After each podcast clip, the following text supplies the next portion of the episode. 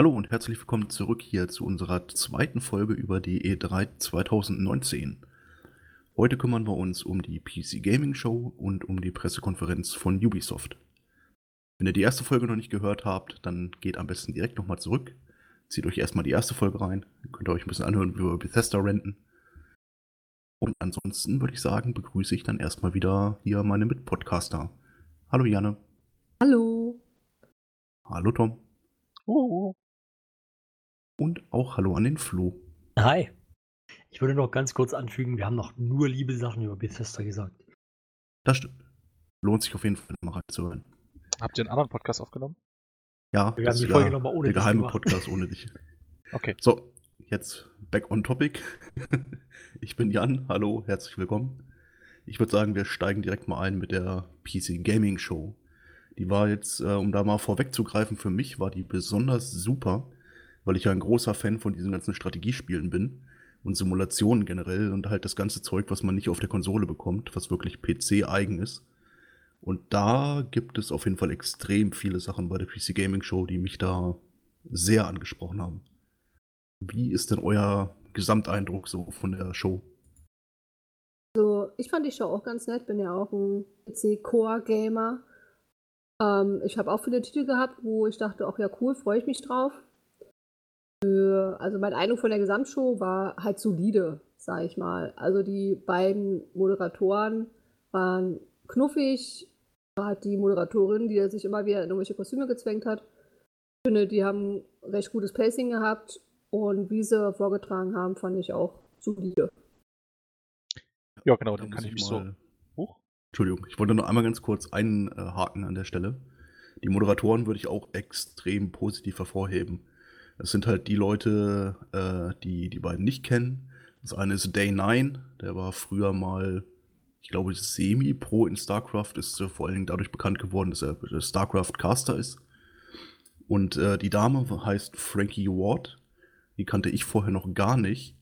Äh, die ist wohl Podcasterin und generell Moderatorin und die war super. Also richtig großer Fan von ihr bin ich geworden. So, Entschuldigung, Tom, jetzt gerne. Ja, kein Ding. Also ich wollte mich da einfach nur anschließen. Ich fand es eine sehr schöne, solide Show. Äh, hat Spaß gemacht zu gucken. Mir persönlich ging sie mindestens eine halbe Stunde zu lang, was einfach auch der Uhrzeit geschuldet war, äh, zu der sie in Deutschland zu sehen war. Äh, ich hatte am Anfang, als es losging, einige Bedenken, weil schon im Titel ganz groß da stand, powered by Epic Store. Und hat sich am Ende als nicht so kritisch herausgestellt. Und ansonsten gab es mega, mega viele Spiele zu sehen. Viele von den Neuankündigungen und hat auf jeden Fall Bock auf mehr gemacht. Ja, also im Grunde äh, würde ich mich da auch größtenteils anschließen. Ich fand die PK sehr schön. Ich war überrascht, weil ich die, die äh, PC Gaming Show in den letzten Jahren eher langweilig fand. Das liegt wahrscheinlich bei mir auch ein bisschen daran, dass ich gerade mit solchen Spielen, ähm, die so größtenteils PC-exklusiv sind, sage ich mal, nicht so viel anfangen kann. Also so Strategie und so ist ja nicht so mein Ding. Und ähm, ja, also deswegen bin ich dann doch sehr positiv überrascht gewesen, dass sie doch sehr viel gezeigt haben, sehr viele Trailer, sehr viele Spiele. Ähm, und nicht so viel Gelaber. Ähm, ich fand den, den Teil über Borderlands, da werden wir sicherlich später nochmal äh, darauf eingehen, für mich jetzt nicht so interessant. Das hat sich da an der Stelle für mich ein bisschen gezogen. Was ich interessant finde, ist, dass ich auch das Gefühl irgendwie ein bisschen hatte, es ist zu lang, aber es wurde nie langweilig. Also es ist irgendwie so ein bisschen, so ein bisschen paradox gewesen. Ja, langweilig war es definitiv nicht. Nur halt, meine Aufmerksamkeitsspanne war irgendwann erreicht. Ja, da kann ich mich anschließen. Also ich habe auch gegen Ende gedacht, so, okay Jungs, jetzt äh, kommt langsam mal zum Punkt. Wobei ja trotzdem auch gegen Ende halt immer noch coole Informationen kamen, aber ja, es war schon relativ lang. Na gut, ähm, ich würde sagen, wir steigen mal kurz ein mit unseren Highlights aus der ganzen Geschichte. Da würde ich ganz gerne als erstes reden über äh, Planet Zoo. Weil das Planet Coaster, was äh, das gleiche Studio rausgebracht hat, das äh, Frontier Development heißt das. Das hat mir persönlich extrem gut gefallen. Ich bin ja generell so ein großer Fan von Rollercoaster Tycoon und so weiter. Die haben ja auch das Jurassic World Evolution gemacht. Ähm, und ich habe richtig, richtig Bock auf Planet Zoo. Ich glaube, das wird sehr geil. Vor allen Dingen, weil, wie ich finde, Äh, Frontier Development hat das richtig gut raus, die Animation von diesen Tieren zu machen. Das hat mich bei Jurassic World schon so weggeflasht, wie die äh, Dinosaurier sich bewegen, wie das alles aussieht. Und dann auch der Trailer, den sie gezeigt haben, wie da die ganzen Löwen rumlaufen und so, wie die sich bewegen und die Affen. Das, äh, ich glaube, das wird geil. Das wird wahrscheinlich nicht wirklich anspruchsvoll, das Spiel, aber da werde ich viele schöne Stunden mit verbringen, weil das alles so schön seicht ist und das kann man einfach so laufen lassen. Dann guckt man sich mal den Zoo an. Ja, da freue ich mich drauf. Ich bin ein bisschen gehypt. Ähm, das ist jetzt ein bisschen für mich ein bisschen ungünstig. Ich muss mich dem nicht komplett anschließen. Ich habe kein wirklich, ich habe jetzt kein neues Highlight sozusagen für mich, sondern Planet Zoo ist für mich das Spiel gewesen, wo ich, wo ich von Anfang an, also vom, vom Beginn der Show an drauf gewartet habe und was auch für mich das große Highlight war, weil ich mich extrem darauf freue. Ich bin ein Riesenfan von, von, von diesem Entwicklerstudio. Ich habe äh, auch wie du Planet Coaster äh, gespielt, sehr gerne.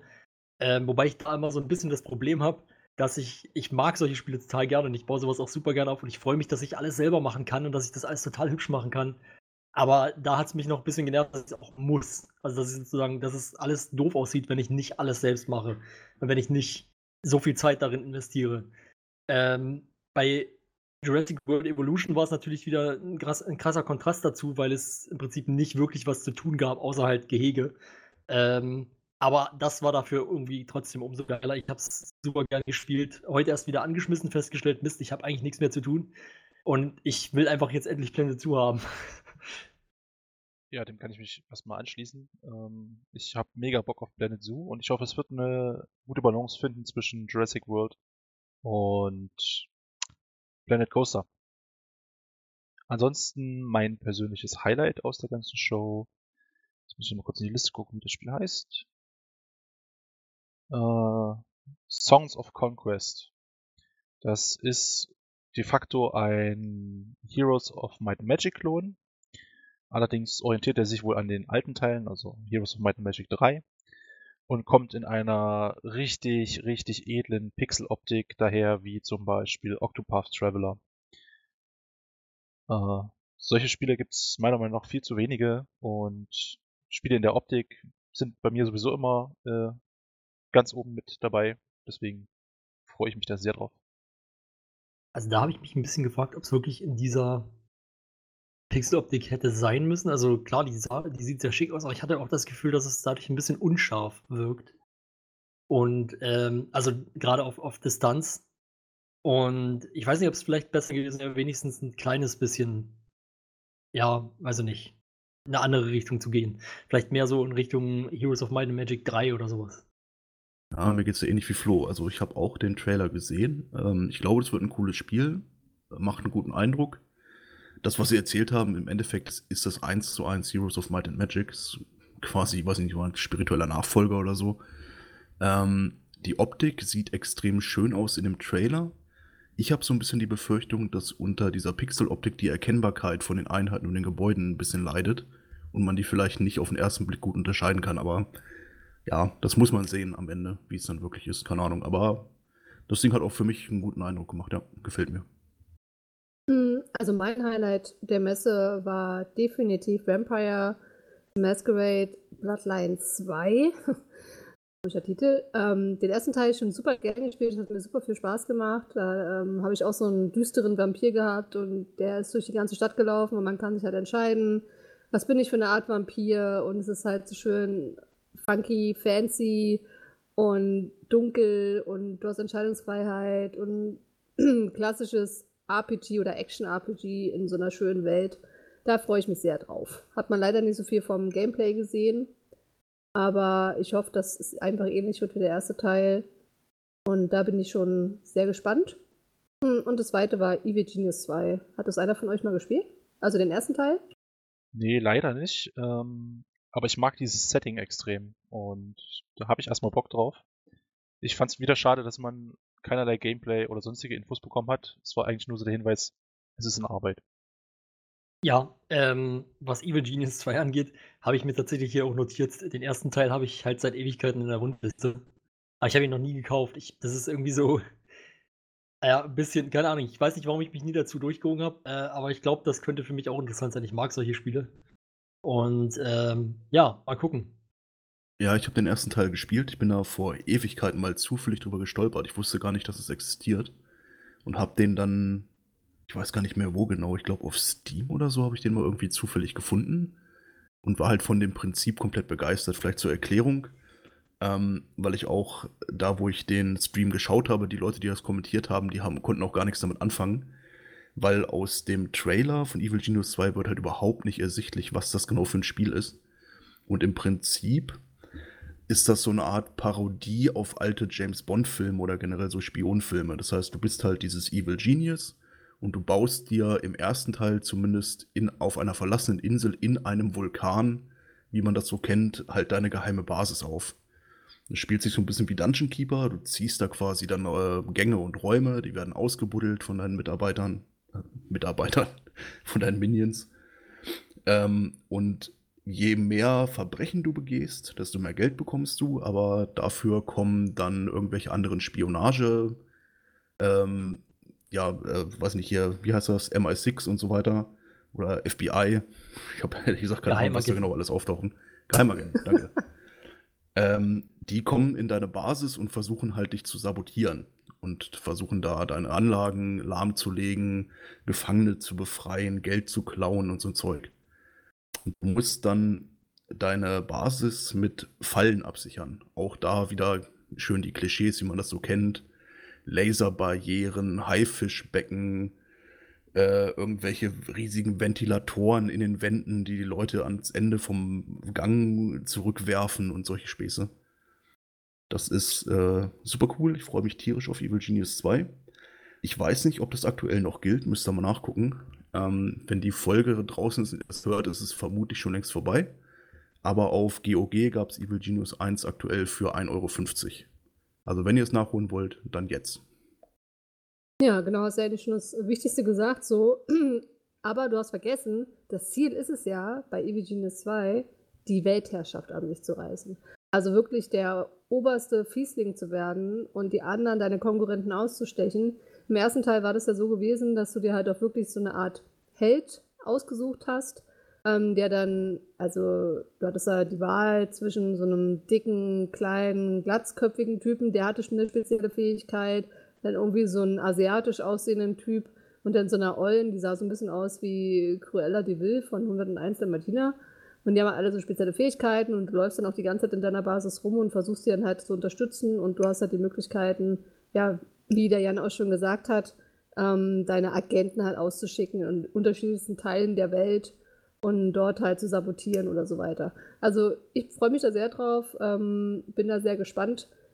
Und der erste Teil ist auch super günstig, also da muss man dann nicht mal auf einen Sale warten. Der kostet, ich habe glaube ich damals 2,50 bezahlt oder so, das ist ja auch schon übelst alt. Ist aber nicht so gut gealtert, also ziemlich pixelig.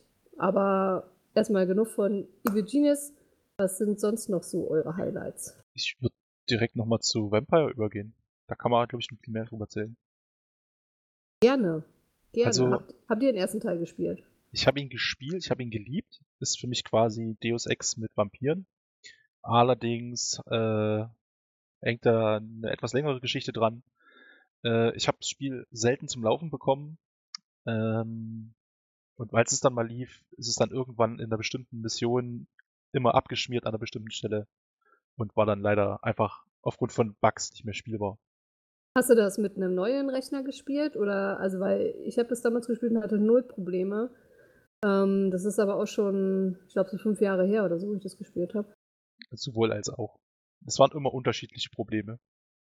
Ja, es geht mir ähnlich. Also ich habe es damals gespielt, als es rausgekommen ist. Ähm, halt auf einer entsprechenden Hardware, da lief es wunderbar. Das war kein Problem.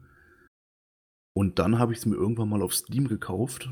Für, keine Ahnung, ein paar Euro oder so, als es gerade im Sale war, weil ich mir dachte, ey geil, guckst du mal wieder rein. Das lief aber einfach nicht. Also die Steam-Version, ich habe die bis heute nicht zum Laufen bekommen.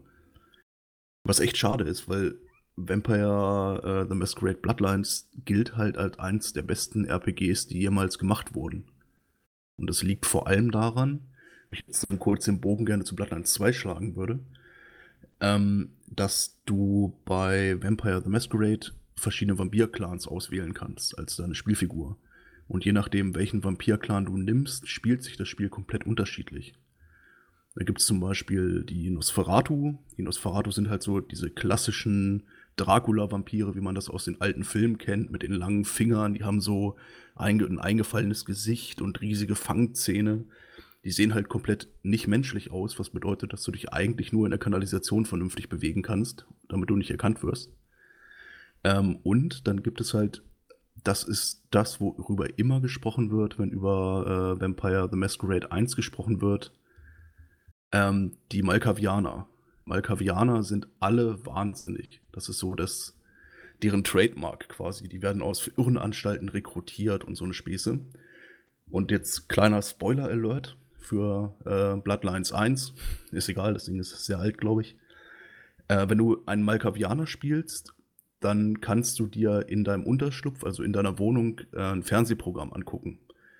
Wenn du Malkavianer bist, ist es allerdings so, dass dieser Fernseher irgendwann anfängt mit dir zu sprechen, weil du bist halt wahnsinnig. Und das war damals ein Moment, der hat mich persönlich komplett weggeblasen. Das war einfach ein Level an Videospielen, das ich bis dahin nicht kannte. Und ich habe ein bisschen die Befürchtung, dass dieses Auge fürs Detail in Bloodlines 2 nicht mehr drin sein kann, weil es einfach zu teuer wird. Das ist so mein einziges Problem, das ich mit Bloodlines 2 habe.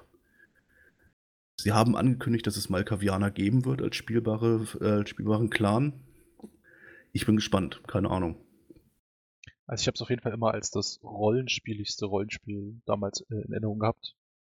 Es nicht einfach nur irgendwelche Rollenspielelemente hat mit äh, ich level auf und dann suche ich mir Fähigkeiten aus und ich wähle mir irgendeine Klasse aus, bla bla, sondern wirklich äh, jeder Dialog und jede Entscheidung, die man trifft, Einfluss darauf haben, wie die Geschichte abläuft wie die Quests ablaufen und dass man so unheimlich viele Freiheiten hat, obwohl die Spielwelt eigentlich gar nicht so gewaltig groß ist. Nee, stimmt, man war die ganze Zeit da in diesem ja, Hafenort, kann ich mich erinnern, ne? Und äh, stimmt, man hatte nicht großartig viel Auswahl, wo man hingehen kann und so weiter, aber du hattest ja dann auch nicht so diese klassischen Quests, also mit diesen klassischen Nebenquests und so weiter, sondern es ging ja wirklich darum, herauszufinden, wer ist man selbst eigentlich, was, was ist mein Ziel, was will ich erreichen, will ich Menschen helfen, will ich Menschen nicht helfen. Und das war es eigentlich so. Das war eigentlich so die, die Story. Und das fand ich halt saugeil. Also ich freue mich sehr auf den zweiten Teil. Ich versuche da keine hohen Erwartungen zu haben. Aber ich freue mich einfach, weil ich finde, dieses Setting ist auch noch nicht ausgelutscht mit Vampiren. Da kann durchaus noch mal ein bisschen mehr kommen, finde ich. Spieletechnisch zumindest. Hm, ja, genau, spieletechnisch. Also filmmäßig gibt es da natürlich reichlich. Ähm, was habt ihr denn sonst noch so, was euch gut gefallen hat? Äh, ich würde gern als direkt, was als nächstes auf der Liste steht, äh, Starmancer ansprechen. Starmancer ist eine Neuankündigung gewesen, das ist für mich äh, ein neues Spiel von äh, gepublished von Chucklefish. Die kennt man von, ich glaube, Stardew Valley sind, glaube ich, mit gepublished später. Ja, genau. Ans ansonsten Starbound. Ähm, was noch? Ist auf jeden Fall für, für so eine kleine Indie-Aufbauspiele bekannt. Mhm. Genau. Und Starmancer reiht sich da jetzt eins zu eins ein. Ähm, ist quasi äh, auch wieder so eine schöne Pixeloptik. Und man baut eine Raumbasis auf. Ähm, wie bei Dungeon Keeper, nur halt im Weltall. Räume bauen, Stationspersonal anheuern, das zufriedenstellen. Dann gibt es wohl ähm, Konflikte und Kämpfe, in die man da reingerät, wo die Basis angegriffen wird. Und ich bin zumindest in diesem Trailer, in dieser Vorschau, die man gesehen hat, drüber gestolpert, dass wohl, wenn man verliert, eine Einwendung kommt, äh, okay, du hast es nicht geschafft, jetzt beginnt der neue Cycle und es geht, geht wieder von vorne los. Das wirkte für mich so, als hätte es ein bisschen so Roguelike-Elemente gehabt. Ähm, ich weiß nicht, ob ihr da vielleicht noch was anderes jetzt gehört habt im Nachhinein. Nee, also mir ist nichts bekannt. Ich kann zu Starmancer eigentlich nur sagen, ähm, dass mich das auch extrem interessiert, als ich den Trailer gesehen habe. Das hat mich ähm, extrem an ein Spiel erinnert, das früher mal für eine Kontroverse gesorgt hat. Und ich habe gerade noch mal die, die Steam-Seite aufgemacht. Die Kontroverse ist immer noch am Laufen. Äh, das Spiel heißt Space Base DF9. Es wurde damals von äh, Tim Schäfers Entwicklungsstudio Double Fine produziert. War im Early Access, das war eins von den ersten Early Access Spielen, die ich jemals mitbekommen habe. Und irgendwann, mitten in der Entwicklung, hieß es, ah so, ab jetzt ist äh, Release, hier viel Spaß, wir entwickeln das auch nicht weiter, hier ist es macht's gut. So ungefähr.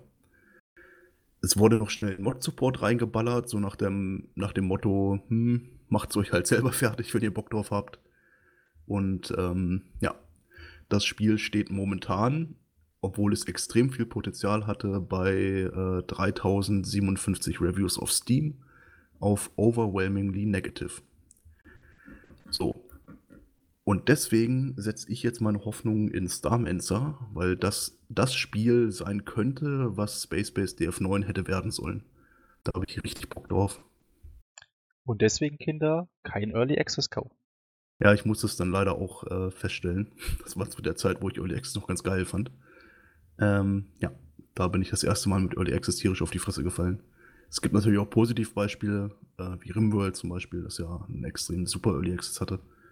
Aber ja, generell muss man da immer vorsichtig sein, man muss sich halt immer im Klaren darüber sein, dass es passieren kann, dass das Spiel, was du gekauft hast, in Anführungszeichen, ähm, halt niemals fertig gemacht wird. Genau, deswegen, also ich bin da eigentlich immer der Meinung, dass man sagen sollte, Early Access sollte man halt nur dann kaufen, wenn man mit dem Stand, den es zu dem Zeitpunkt hat, auch leben könnte, wenn es so bleibt kann jetzt zu Starmancer aber auch nicht viel mehr sagen. Ich fand es auch interessant. Also es würde mich interessieren, aber ich habe jetzt auch nichts, nichts hinzuzufügen. Ja, dann das nächste größere Thema war Midnight Ghost Hunt.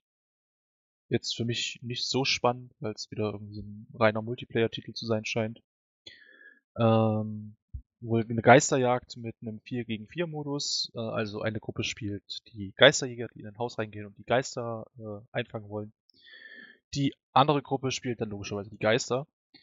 Und schien so zu sein, dass es irgendwie in zwei Phasen abläuft. In der ersten Phase versuchen sich die Geister zu verstecken und quasi ihre Gefangennahme zu entgehen.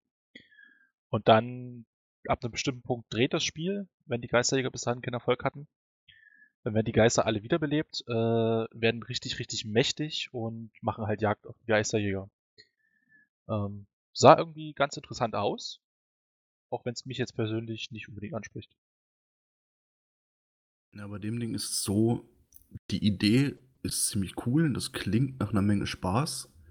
Ich weiß aber nicht, ob der Spaß dann auch wirklich dauerhaft da bleibt. Also ich glaube, das ist super cool, mal so für eine Stunde mit Leuten, die du kennst, das zu spielen. Ähm, ich weiß nicht, dass, ob man das kennt, das ist eher ein sehr kleines Spiel, aber es gibt sowas ähnliches, das nennt sich Witch It. Da geht es auch darum, dass ein paar Leute ähm, Hexen spielen. Und die Hexen können sich in irgendwelche Gegenstände verwandeln, die halt in der Karte rumliegen. Keine Ahnung, da bist du halt einen Stuhl und stellst dich irgendwo hin und hoffst, dass die Leute dich nicht finden. Und die anderen Leute spielen irgendwelche Bauern, die müssen die Hexen jagen und umbringen. Ähm, ist auch so ein Ding, macht für eine kurze Zeit ziemlich viel Spaß. Was mir bei Widget aber immer gefehlt hat, war eine Möglichkeit für die Hexen, sich irgendwie zu wehren. Weil im Normalfall war es so, wenn sie dich gefunden haben, dann warst du auch tot. Da konntest du nicht allzu viel machen. Und das ist ja was, was äh, Midnight Ghost Hunt jetzt quasi anders macht. Da haben ja zumindest die Geister irgendwie die Möglichkeit, mal die Geisterjäger zu stunnen oder sowas in der Richtung. So wie ich das so im Trailer gesehen habe, die mal umzuwerfen und sich wieder zu verziehen. Und halt am Ende werden dann die Geister quasi die Jäger und die Jäger werden die Gejagten. Klingt ganz geil, ähm, was ich persönlich cool fände, ist, wenn das halbwegs erfolgreich ist und einen offiziellen Ghostbusters DLC bekommt. Dann wäre ich drin. Das wäre richtig cool. Das wäre natürlich schick. Ist natürlich die Frage, aber auf welche Ghostbusters man sich da jetzt bezieht. auf die einzigen Ghostbuster-Filme, die in meiner Welt existieren. Auf die Real Ghostbusters? Nein. Die Ghostbusters mit äh, Bankman, und Spengler und Slimer, die meine ich. Na gut. Real Ghostbusters, was ist denn los? Aber das sind doch die echten, das steht doch im Namen. Ah, ja, stimmt. Ja, nee, keine Ahnung. Also kurz Randnotiz, ähm, es scheint nicht unmöglich zu sein, solche Ghostbuster-Lizenzen zu bekommen, weil Planet Coaster hat zum Beispiel jetzt vor kurzem gerade einen offiziellen Ghostbusters DLC bekommen, wo man sich für seinen Freizeitpark quasi so eine Art äh, ja, Geisterjäger New York zusammenbauen kann. Allerdings ist natürlich auch der Erfolg von Planet Coaster nochmal ein ganz anderer. Naja, keine Ahnung. Das wäre auf jeden Fall was, was das Spiel für mich gleich doppelt so interessant machen würde. Fällt mir eine kleine Story ein zu, zu äh, Planet Coaster und, also von mir persönlich sozusagen zu Planet Coaster und Early Access fällt mir dazu was ein, weil das gab's, äh, man konnte, also Planet Coaster ist damals den Weg gegangen, wir haben sie auch gecrowdfundet, glaube ich. Ähm, Und da war es so, du konntest halt, äh, du konntest es früher spielen, aber da war es nicht so wie bei Early Access, dass du quasi weniger bezahlst, wenn du es früher spielen äh, wolltest, sondern du musstest mehr bezahlen dafür, dass du es halt eher, dass du das Alph die Alpha schon mitspielen darfst und sowas. Und äh, ich habe damals sehr viel Geld dafür bezahlt, weil ich so scharf auf dieses Spiel war. Aber ich habe es zumindest auch nicht bereut. Das freut mich. Ja, wenn sonst keine mehr was zu Midnight Ghost Hunt hatte, würde ich einfach nochmal ganz kurz, äh, eher als so kleine Randnotiz, ich glaube, da gibt es gar nicht viel zu erzählen, nochmal Chivalry 2 reinwerfen. Äh, Chivalry 2 ist im Endeffekt ein mittelalterlicher First-Person-Shooter, wo es eher um Schwertkampf geht, als darum, mit irgendwelchen Waffen durch die Gegend zu heizen, also mit Schusswaffen. Äh, Chivalry 1 war ganz cool. Das Problem ist aus meiner Sicht, dass jetzt gerade vor einem Monat oder so Mordhau rauskam. Mordhau ist im Prinzip ein Chivalry-Klon. Weil aber keiner Chivalry so richtig mitbekommen hat damals, denken jetzt alle, dass Chivalry 2 Mordhau kopiert. Was ein bisschen strange ist.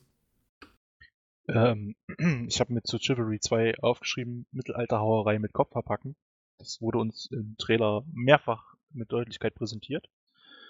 Und äh, es wurde richtig dagegen damit geprahlt, dass man jetzt in Chivalry 2 Häuser niederbrennen und Bauern abschlachten kann. Äh, ich weiß nicht. So ein komischer Aspekt. Ist das wirklich geil? Ja, das finde ich auch ein bisschen schwierig, muss ich sagen. Keine Ahnung, also wie gesagt, ich wollte Chivalry 2 nur einmal kurz erwähnen, äh, aus den Konkurrenzgründen mit Mordhau. Ich glaube, sonst gibt es da gar nicht so viel zu erzählen, weil wirklich viel ist ja auch aus dem Trailer nicht bekannt geworden, nur dass es halt, dass es existiert im Prinzip. Möchte sonst noch irgendwer was reinwerfen, bevor wir zu dem großen Ding kommen, was vermutlich für die meisten hier halt der PC-Gamer oder unserer Zuhörer vielleicht auch interessant sein könnte. Das Fun das große Ding. das große Ding ist Shenmue 3, zumindest aus meiner Sicht. Oh nee, das, das heben wir uns noch ein bisschen auf. Äh, was denn?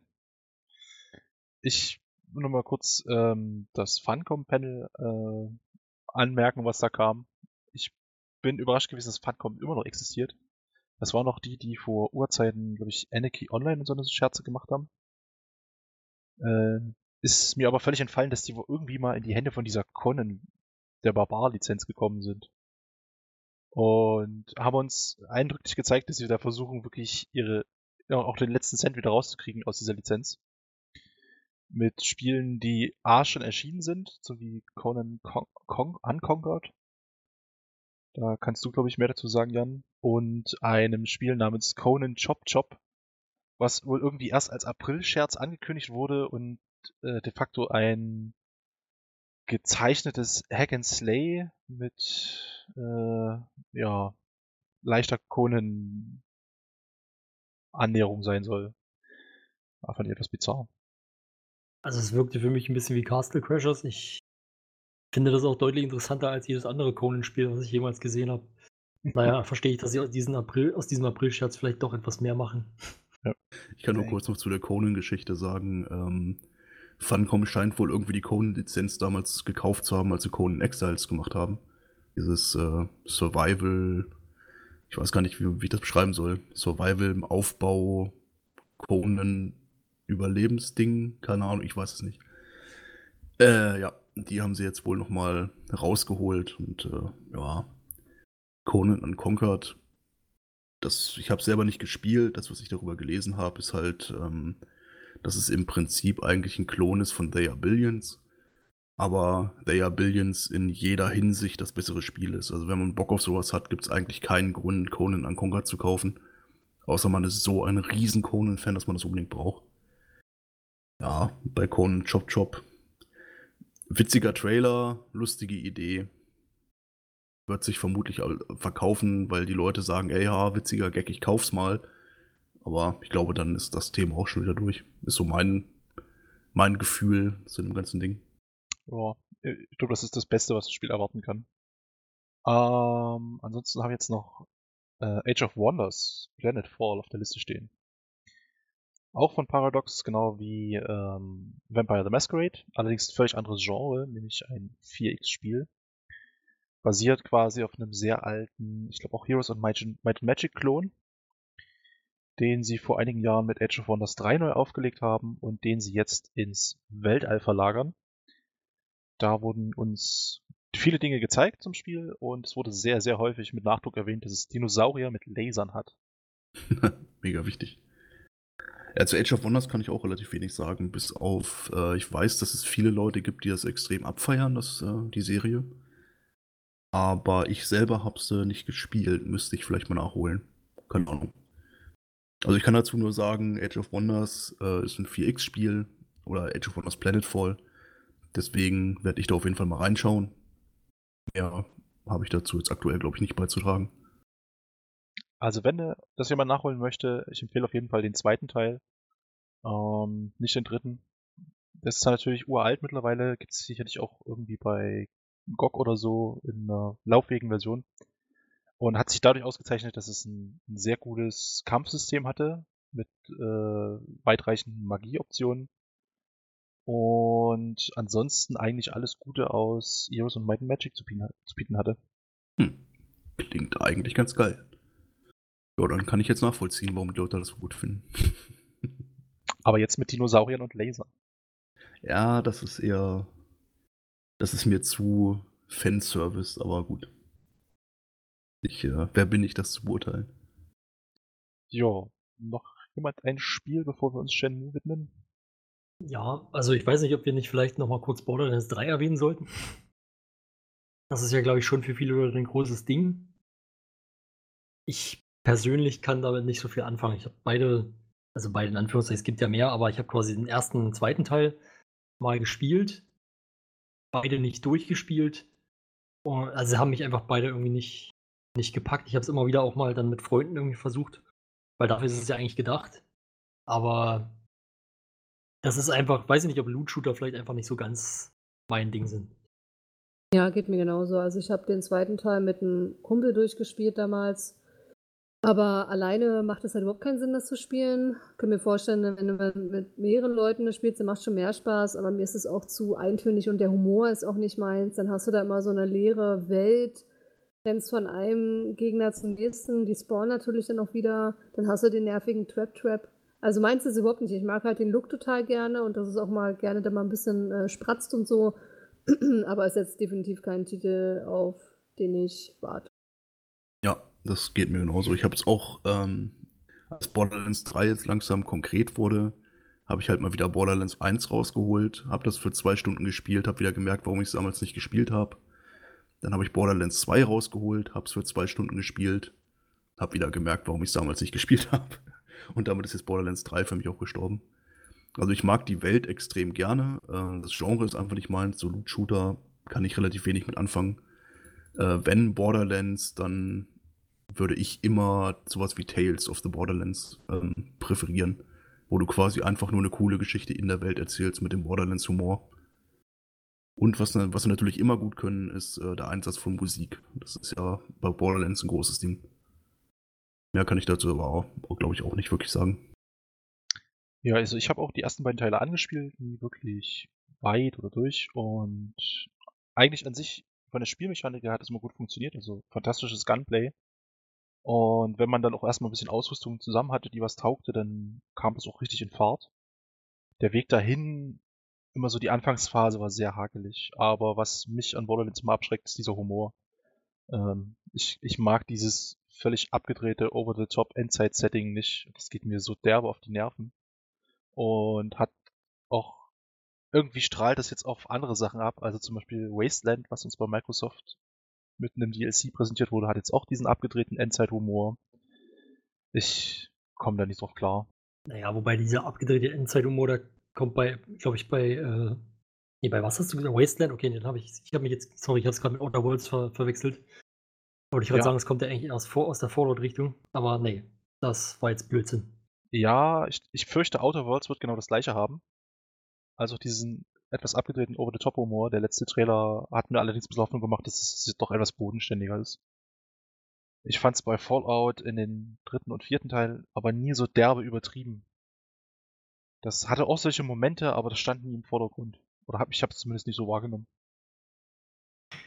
Ja, mag sein. Ähm, Genau, ich würde gerne noch kurz zu Chris Tales übergehen, weil ich das ganz interessant fand. Das ist eher so ein kleiner Titel, glaube ich. Ähm, so ein bisschen, soll ein bisschen klassisches RPG eher sein.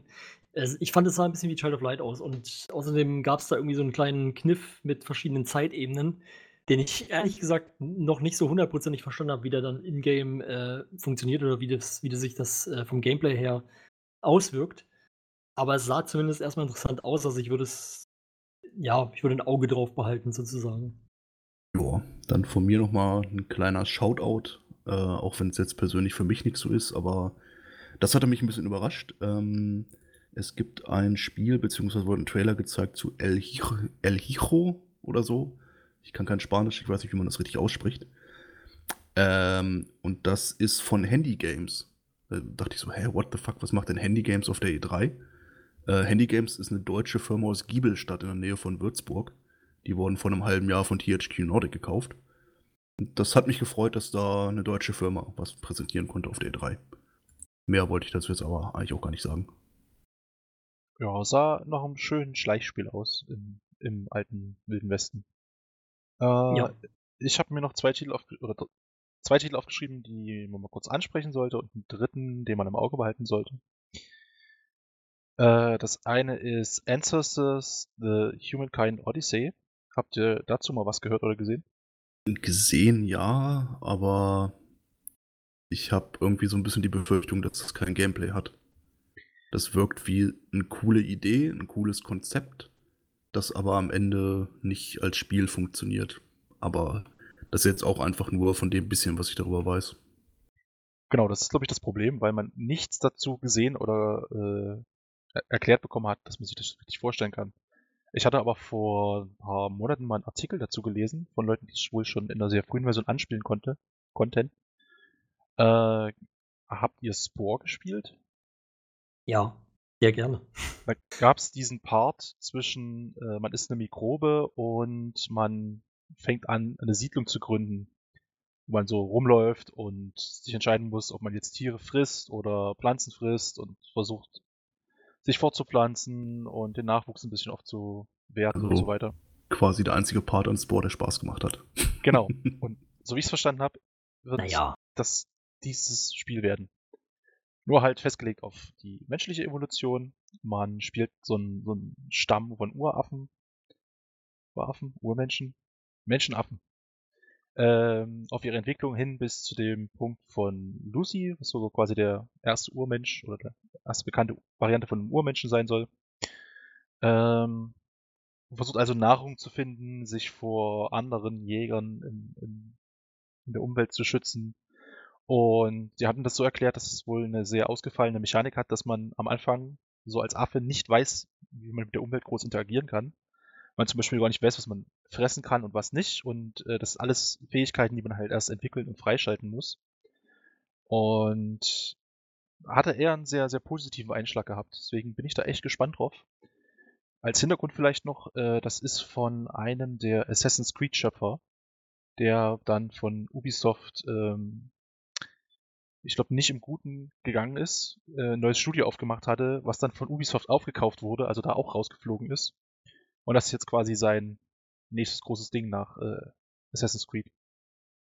Boah, das klingt ja gar nicht mal so schlecht, wa? Okay. Ja, dann kann ich mir da so ein bisschen mehr was darunter vorstellen.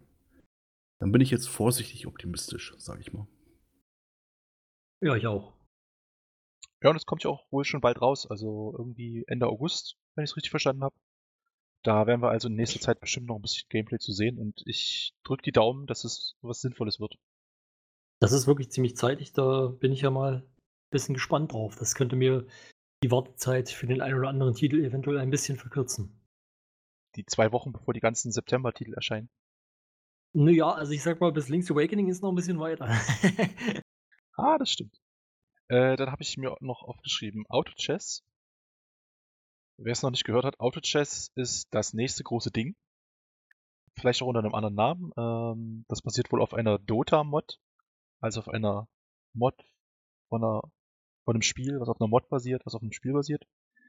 Äh, und scheint jetzt so ein bisschen der nächst, das nächste Ding nach MOBAs und äh, Battle Royals zu werden. Habt ihr da schon mal was von gehört? Ja, Nee. ich habe eigentlich gehofft, dass du es überspringst, ehrlich gesagt. Nein. okay. Ja, ich kann da jetzt auch nicht qualifiziert drüber sprechen. Ich weiß, dass es existiert. Das ist halt eine Mod für Dota, ähm, wo du, ich versuche es jetzt laienhaft zu beschreiben, verzeiht mir bitte, wenn das nicht hundertprozentig stimmt. Ähm, du ziehst jede, es ist rundenbasiert, du ziehst jede Runde so eine Art Karten, da sind verschiedene Helden drauf, die kannst du für Geld kaufen, wenn du das Geld hast. Dann werden die auf das Feld gebracht und wenn alle ihre Karten ausgespielt haben, dann läuft auf dem Feld automatisch ein Kampf ab. Aber ich habe keine Ahnung, nach welchen Regeln dieser Kampf funktioniert. Ähm, wenn du gegnerische Helden tötest, kriegst du halt Geld dafür. Und davon kannst du dir dann neue Helden kaufen, kannst sie zusammen fusionieren zu besseren Helden und so. Ich glaube, das muss man gespielt haben, um es zu verstehen, wie es wirklich funktioniert. Vom Zuschauen habe ich nicht gerafft, wie es geht. Das, Aber das ist irgendwie der neue heiße Scheiß. das klingt vor allen Dingen so, als wäre das ziemlich schwer, da irgendwie ein ordentliches Balancing reinzukriegen, oder? Weil mal angenommen, also es klingt so ein bisschen so nach, okay, ich habe die erste Runde verloren, jetzt habe ich keine Chance mehr, weil ich kein Geld kriege. So irgendwie. Ja, Also, es wie ich's könnte verstanden- dass es. Ja, bitte. So wie ich's- so wie ich es verstanden habe, sind es acht Spieler, die da gleichzeitig in, äh, spielen. Oder gegeneinander auf jeder Seite. Irgendwie so.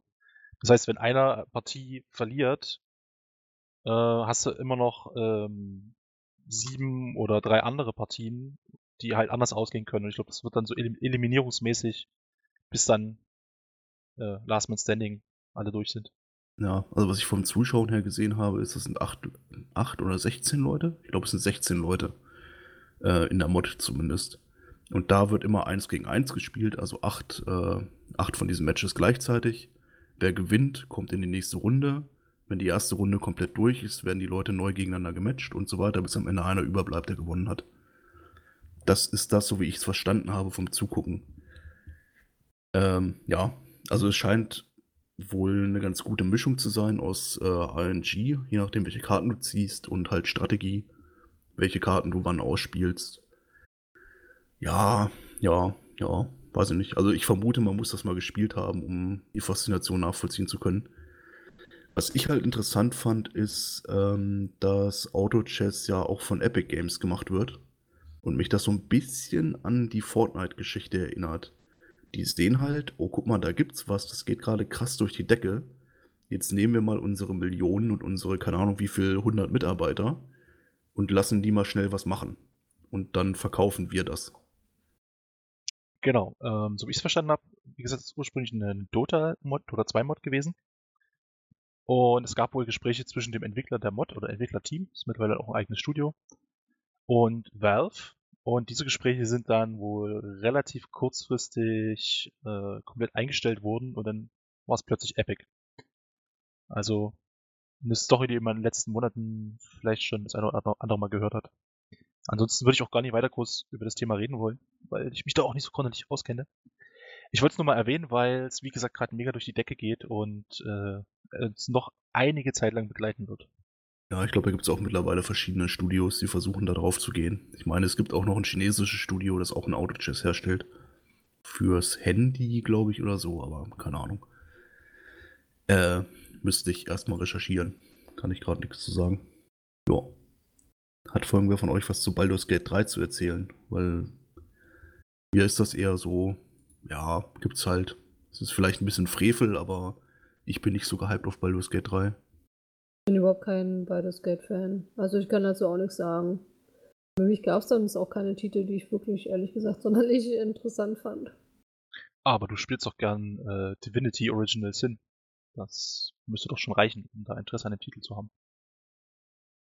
Nee, tut's aber nicht, weil für mich das eine mit dem anderen nicht unbedingt was zu tun hat. Ich meine, klar, es ist das ein ähnliches Rezept, sage ich mal, aber die Umsetzung ist eine ganz andere und ähm, ich bin ja auch nicht so dieser typische, ähm, ja, wie soll ich sagen, Dungeon Crawler-Fan, der, in irgendwelche Dungeons reingeht und da Monster zerkloppt und so weiter. Also für mich ist das schon nochmal was anderes. Also mich hat das überhaupt nicht angesprochen. Mich hat, ich habe auch noch nie einen Baldur's Gate Teil ernsthaft gespielt, weil ich das immer sehr schnell sehr langweilig fand. Ähm, Divinity ist für mich was völlig anderes. Ähm, also bei mir ist es so, ich bin da auch nicht so ganz drin, weil ich auch äh, Baldur's Gate 1 und 2 nicht gespielt habe. Das auch wenn es vielleicht ein bisschen Blasphemie ist, aber es ist auch Titel sind halt auch schon sehr alt. Ähm, und fielen einfach nicht so in meine Zeit, sag ich mal so.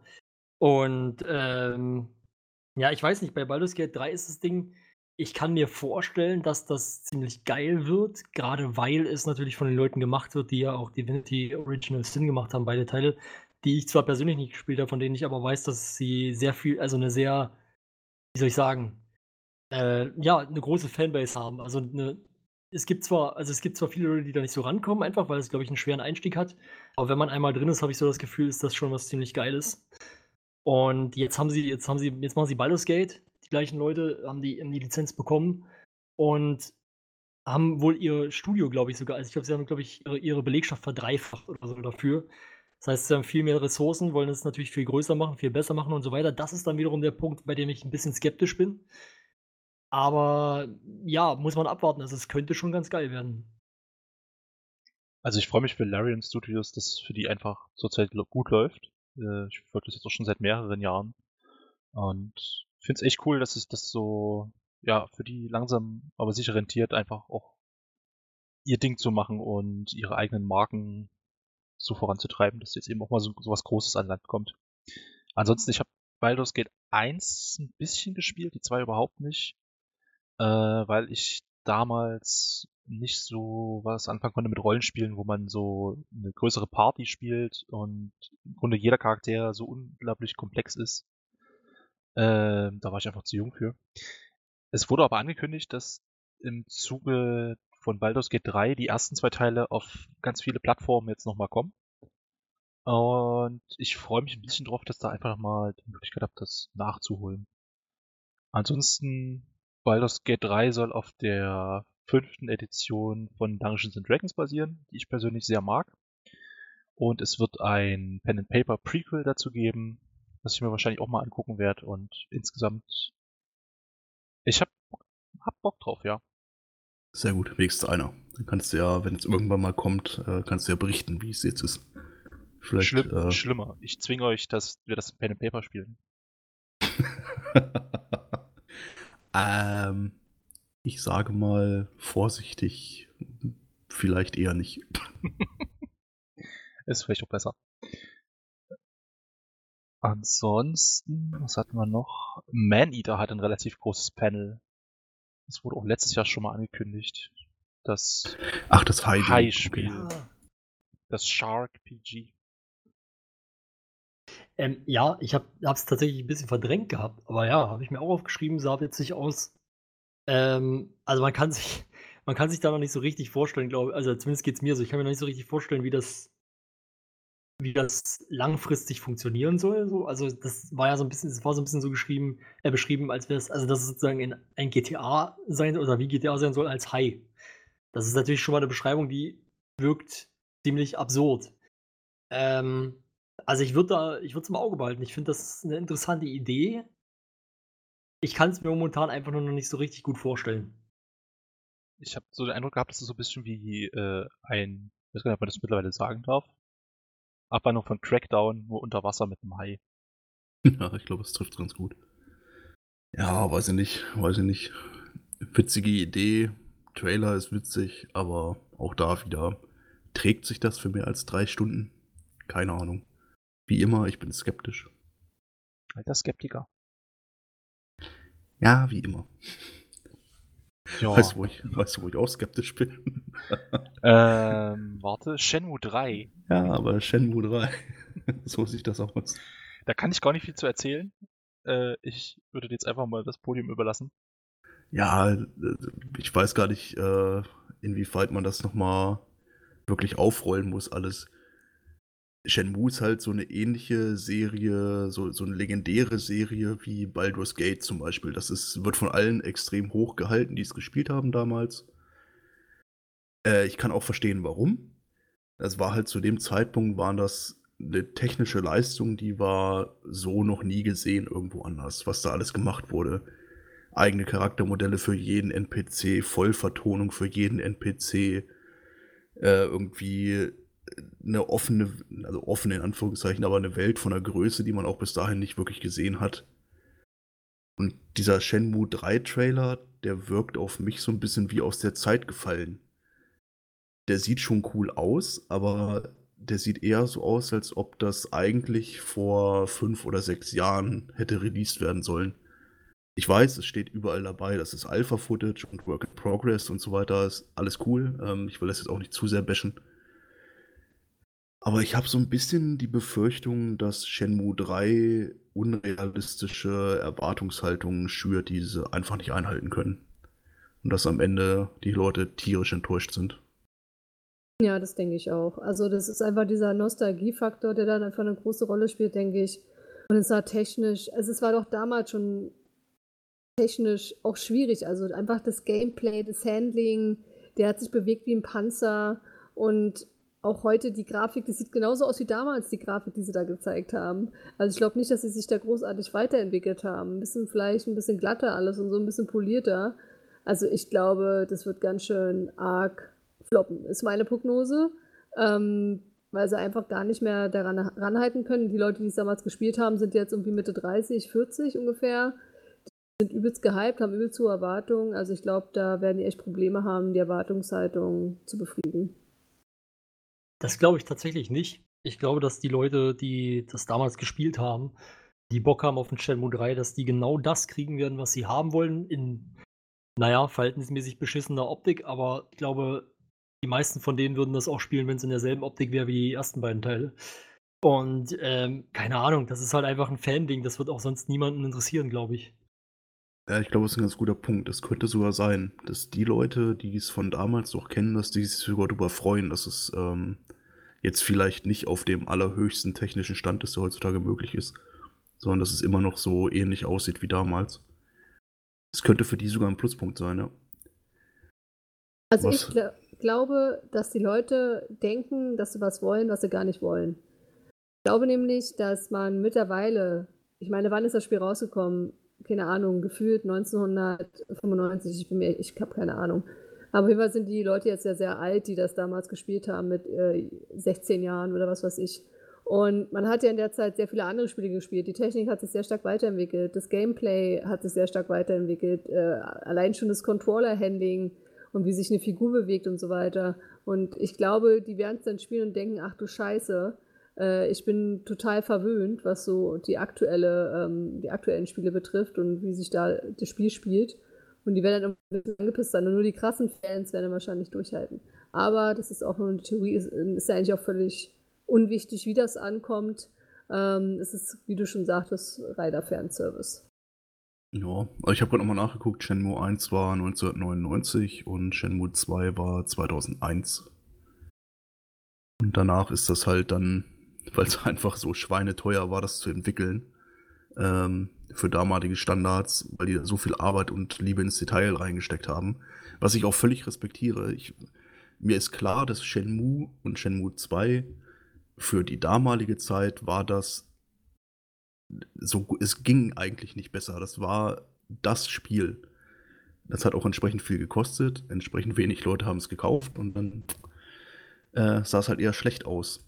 Was mich dann zu dem nächsten Punkt führt, der ja jetzt vor kurzem rausgekommen ist, dass äh, Shenmue 3 sich exklusiv dem Epic Game Store verschrieben hat für, die, für den PC-Release.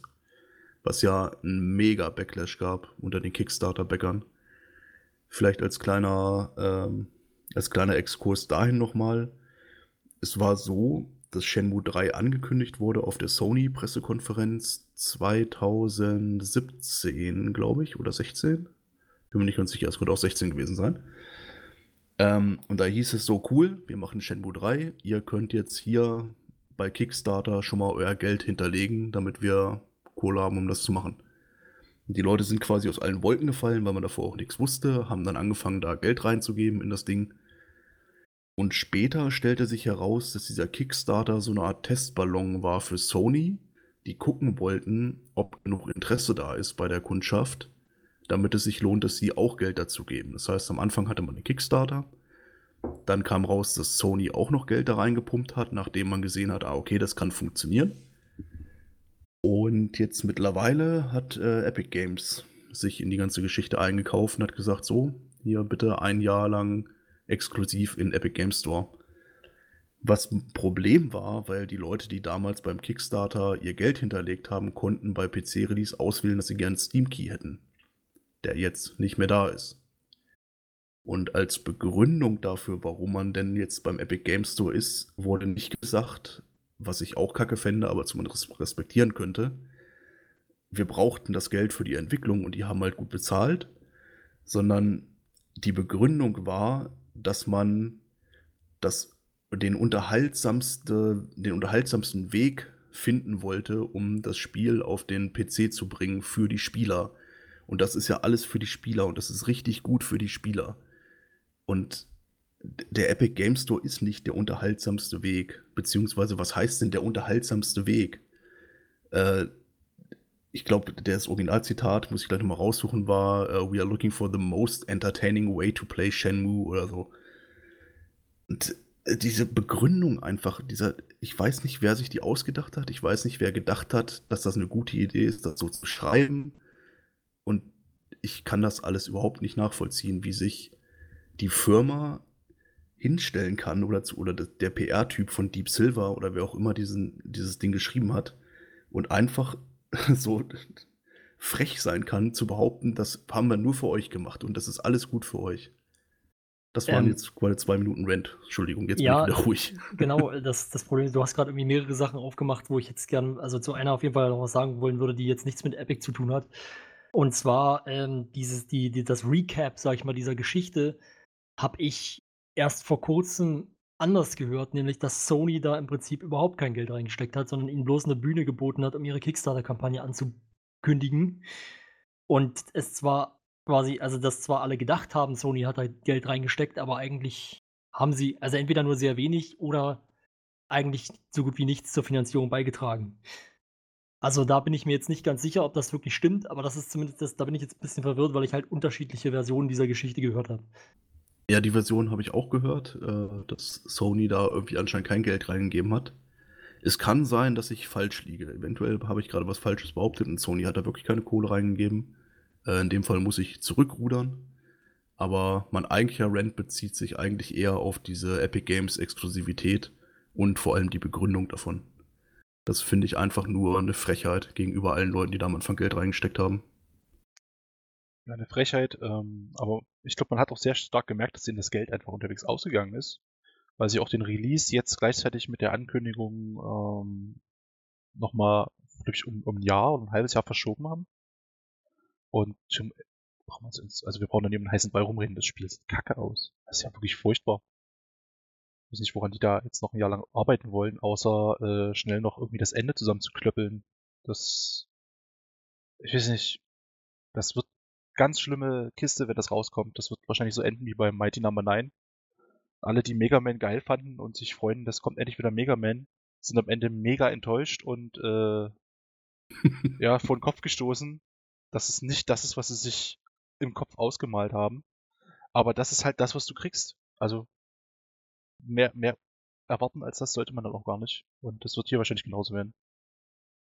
Ja, ich vermute mal, dass äh, die Release-Verschiebung gar nicht unbedingt was mit der Grafik zu tun hat oder so. Wahrscheinlich sind sie mit dem Content nicht näher gekommen.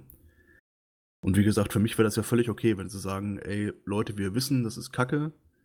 Wir brauchten aber die Kohle von Epic Games, sonst hätten wir die Entwicklung nicht finanzieren können. Wir haben uns verkalkuliert oder keine Ahnung was. Kein Problem, alles cool, sage ich nichts drüber. Äh, seid bitte einfach nur ehrlich zu den Leuten und versucht nicht, eine offensichtliche Lüge so, hinzu, äh, so zu bauen, dass es am Ende angeblich gut ist für die Leute. Das ist mein Hauptproblem. So, ja, Entschuldigung. nee, also ich verstehe das total. Also das, das Problem, also da kann man eigentlich gar nichts gegen sagen, weil das ist ja nun mal wirklich so. Es ist ja ähm, total hanebüchender Quatsch. Ähm, oder mir soll mal jemand bitte irgendwie erklären, inwiefern das äh, unterhaltsamer ist oder more entertaining als irgendeine andere Distributionsplattform. Also das macht eigentlich überhaupt keinen Sinn. Ich glaube, damit können wir es aber auch für die PC Gaming Show dann jetzt ähm, erstmal belassen. Wir haben immer noch Ubisoft offen, das wird auch nochmal ein ganz großer Punkt, glaube ich. aber ich glaube, so viel gibt es da gar nicht zu sagen. Ja, dann werden wir das so jetzt mal rausfinden, würde ich sagen. Ich glaube, da, da bin ich anderer Meinung. Ja, zu den einzelnen Punkten, aber es gibt, glaube ich, nicht so viele Punkte abzuhaken. Ähm, ich würde sagen, wir fangen einfach mit dem Anfang an. Das tolle Assassin's Creed Orchester. Und wer die Ubisoft-Konferenzen der letzten Jahre kennt, weiß, dass da immer so eine geile Just Dance-Nummer dazu kommt. Ich weiß nicht warum, vielleicht machen sie es einfach als Running Gag oder sie finden es einfach selber cool. Ich persönlich habe noch nie von jemandem gehört, dass er Just Dance spielt. Äh, aber es scheint ja doch irgendwie erfolgreich zu sein. Gibt Und dieses, genau, und dieses Jahr gab es aber kein Just Dance, sondern ein Orchester, was uns auf der Bühne Assassin's Creed Musik spielt. Und an der Stelle hätte ich einfach mega gefeiert, wenn das in die Just Dance Nummer übergegangen wäre. Das habe ich auch gedacht. Das wäre so schön gewesen. Das war es leider nicht. Äh, aber naja gut, Assassin's Creed Orchester auf Tour am 4.10. in Düsseldorf, wen es interessiert. Und das war dann so der stimmungsvolle Einstieg in die Ubisoft Pressekonferenz. Und die hat uns dann als erstes großes Spiel Watch Dogs Legion äh, gezeigt. Und ich glaube, Flo, du bist unser Watch Dogs Experte. Erzähl uns doch mal. Ja. Also nicht, nicht nur wahrscheinlich. Ich glaube, Janne hat auch sehr gerne die Vorgänger gespielt. Ähm, aber das ist für mich auf jeden Fall der mit Abstand größte und interessanteste Titel der Pressekonferenz. Ähm, ich, also rein von, von der Atmosphäre hat es mich gleich an VW Vendetta äh, erinnert. Es spielt in, im, im London, in einem fiktiven London der Zukunft. Ähm, unter einem, ja, ich glaube, du hast es geschrieben, autoritären faschistischen System. Ähm, ja, das sah auf jeden Fall erstmal ziemlich spannend aus, rein vom Setting her. Dann hat man relativ schnell, also sie haben sehr viel Gameplay gezeigt, glaube ich 15 Minuten die Präsentation oder sowas. Oh, nee, 15 Minuten war glaube ich bei Star Wars oder so, aber es ist auf jeden Fall ziemlich lang gewesen. Und ähm, ja, also es, es, es war auf jeden Fall, also was dann das Interessante war, man hat direkt am Anfang gleich gesehen, da ist jemand dann gestorben und dann äh, hat einem das Spiel sofort klar gemacht, okay, das ist jetzt Permadeath und der Typ ist weg. Und äh, dann hat man so nach und nach verstanden, okay, ich kann im Prinzip hier jeden Einzelnen, der hier irgendwie rumrennt, kann ich irgendwie rekrutieren und letzten Endes dann in letzter Konsequenz auch spielen. Ähm, was man im Nachhinein über irgendwelche Interviews und so weiter noch erfahren hat und über irgendwelche äh, Gameplay, ähm, ja, Präsentationen, ist es wohl so, dass auch jeder, also dass das irgendwie, das wird auf jeden Fall irgendwie generiert und jeder Charakter, der da rumläuft, wird halt, also wird erstellt, er kriegt eine Hintergrundstory, die ebenfalls irgendwie generiert wird und er kriegt auch eine Stimme, die auch zufällig ist und keine Ahnung, und dadurch kriegt er auch Dialog Dialogoptionen, die sich dann unterscheiden. Du hast, ja, du hast natürlich feste Sequenzen, die aber eben dann immer mit unterschiedlichen Dialogen, mit unterschiedlichen Leuten, unterschiedlicher Stimme ablaufen. Ich halte das, also das wirkt auf mich so extrem aufwendig, dass ich das fast nicht glauben kann, bis ich es dann wahrscheinlich selber mal irgendwann gespielt habe. Aber ich bin auf jeden Fall extrem heiß darauf. Ich habe richtig Bock. Ich habe die letzten Jahre schon immer ein bisschen rumgeheult, dass es nicht endlich Watch Dogs 3 gibt. Es heißt zwar jetzt nicht Watch Dogs 3, aber es ist ja im Endeffekt der dritte Teil. Und ähm, ich, ja, das Einzige, was für mich persönlich negativ ist, ist, dass ich äh, gehofft hatte, dass es etwas zeitiger rauskommt, aber wir müssen uns noch bis März gedulden. Ja, also ich habe die Vorgänger ja auch gespielt und gerade der zweite Teil, den fand ich halt auch super gut. Ähm, freue mich auch sehr, sehr auf den neuen Teil. Bin, frag mich auch, wie die das machen wollen, wie die das umsetzen wollen. Das muss ja unheimlich viel Rechnerleistung und wir auch erfordern und Aufwand, das alles zu programmieren und so weiter. Ich bin da natürlich ja nicht so tief drin in der Materie. Aber ich freue mich sehr drauf und kann da eigentlich auch gar nicht so viel Neues hinzufügen, außer das, was Flo gesagt hat. Ich, ich bin bei Flo. Okay. Also das wird vermutlich für mich auch das erste Watch das ich spiele, weil ich von diesem äh, Play Everyone Feature extrem, ja, gehypt ist falsch, aber ich bin in, sehr interessiert, wie sie es umgesetzt haben. Weil mein erster Gedanke war halt, das ist unmöglich, beziehungsweise so ein System zu designen, dass das vernünftig alles miteinander verzahnt. Das ist schon ein ganz schön großes Ding und das dann auch so entsprechend so zu programmieren, dass es funktioniert. Ähm, Im Nachhinein habe ich ein bisschen aus Interviews halt was darüber gehört, was Florian, was du auch gerade angeschnitten hast, dass das nur in Anführungszeichen äh, so eine Art Baukastenprinzip ist, wo verschiedene Parameter zusammengeworfen werden. Aber das sind anscheinend so viele Parameter, dass damit trotzdem Millionen von verschiedenen Personen erzeugt werden können. Und das klingt schon wieder eher technisch machbar. Das verstehe ich auch, wie das funktionieren soll. Ähm, klingt geil. Da habe ich Bock drauf. Ja, was man vielleicht noch erwähnen sollte, fällt mir jetzt gerade ein, ist, dass es dann drei verschiedene Klassen von, von, ja, von Rekruten gibt, sage ich jetzt mal. Ähm, ich weiß jetzt gerade nicht genau, wie die alle heißen, aber auf jeden Fall der eine ist halt mehr so der Nahkämpfer, dann gibt es halt eher so einen, so Fernkämpfer, glaube ich, und, und äh, also der eher so mit Waffen umgehen kann. Und dann gibt es halt noch so eine Mischklasse, die dann eben eher der Hacker ist. Ähm, und ja, also da muss man mal gucken, wie es dann wird, aber auf jeden Fall kann man sozusagen die Leute dann auch irgendwie danach rekrutieren. Also, dass man irgendwie sieht, okay, der ist jetzt ehemaliger Militärfuzzi oder so, dann weißt du, okay, der kann wahrscheinlich mit Waffen relativ gut umgehen. Also man kann das dann schon relativ gut ähm, steuern, glaube ich, was man für Leute dann kriegt. Ähm, ja. Hat jemand von euch State of Decay gespielt? Ja, ich habe es gespielt dass ich vermute mal, es wird am Ende genauso werden wie bei State of Decay, wo du ähm, für jeden möglichen Charakter verschiedene Tags hast, die so ein bisschen sein, die Hintergrundgeschichte bestimmen und auf Basis dieser Tags dann die Charakterwerte auch erstellt werden. Und am Ende hast du dann halt einen Baukasten, der dir theoretisch unendlich viele äh, NPCs erschaffen kann, die du auch alle irgendwie spielen kannst. Aber ich befürchte, es wird eher so sein, dass die für die Handlung alle irrelevant sind. Äh, wenn dir da halt einer stirbt, dann ist es egal und da wurde zwar im Trailer so angedeutet, dass die Außenwelt so darauf reagiert und sagt, oh, der und der äh, ist wohl dabei draufgegangen und ja, hm, schade. Ich glaube, im fertigen Spiel wird das völlig irrelevant sein. Da wird keiner dran denken oder auch nur drüber nachdenken. Das wird am Ende einfach so ein, so ein kleines Gimmick, dass du Zugriff auf unendlich viele Charaktere hast. Also zumindest bei State of Decay war es am Ende belanglos. Also ich kann mir schon vorstellen, also ich meine, man hat gesehen in dem Gameplay, dass sozusagen im Dialog dann auch re darauf reagiert wurde, dass derjenige, der ihn eigentlich rekrutieren wollte, nicht mehr da war.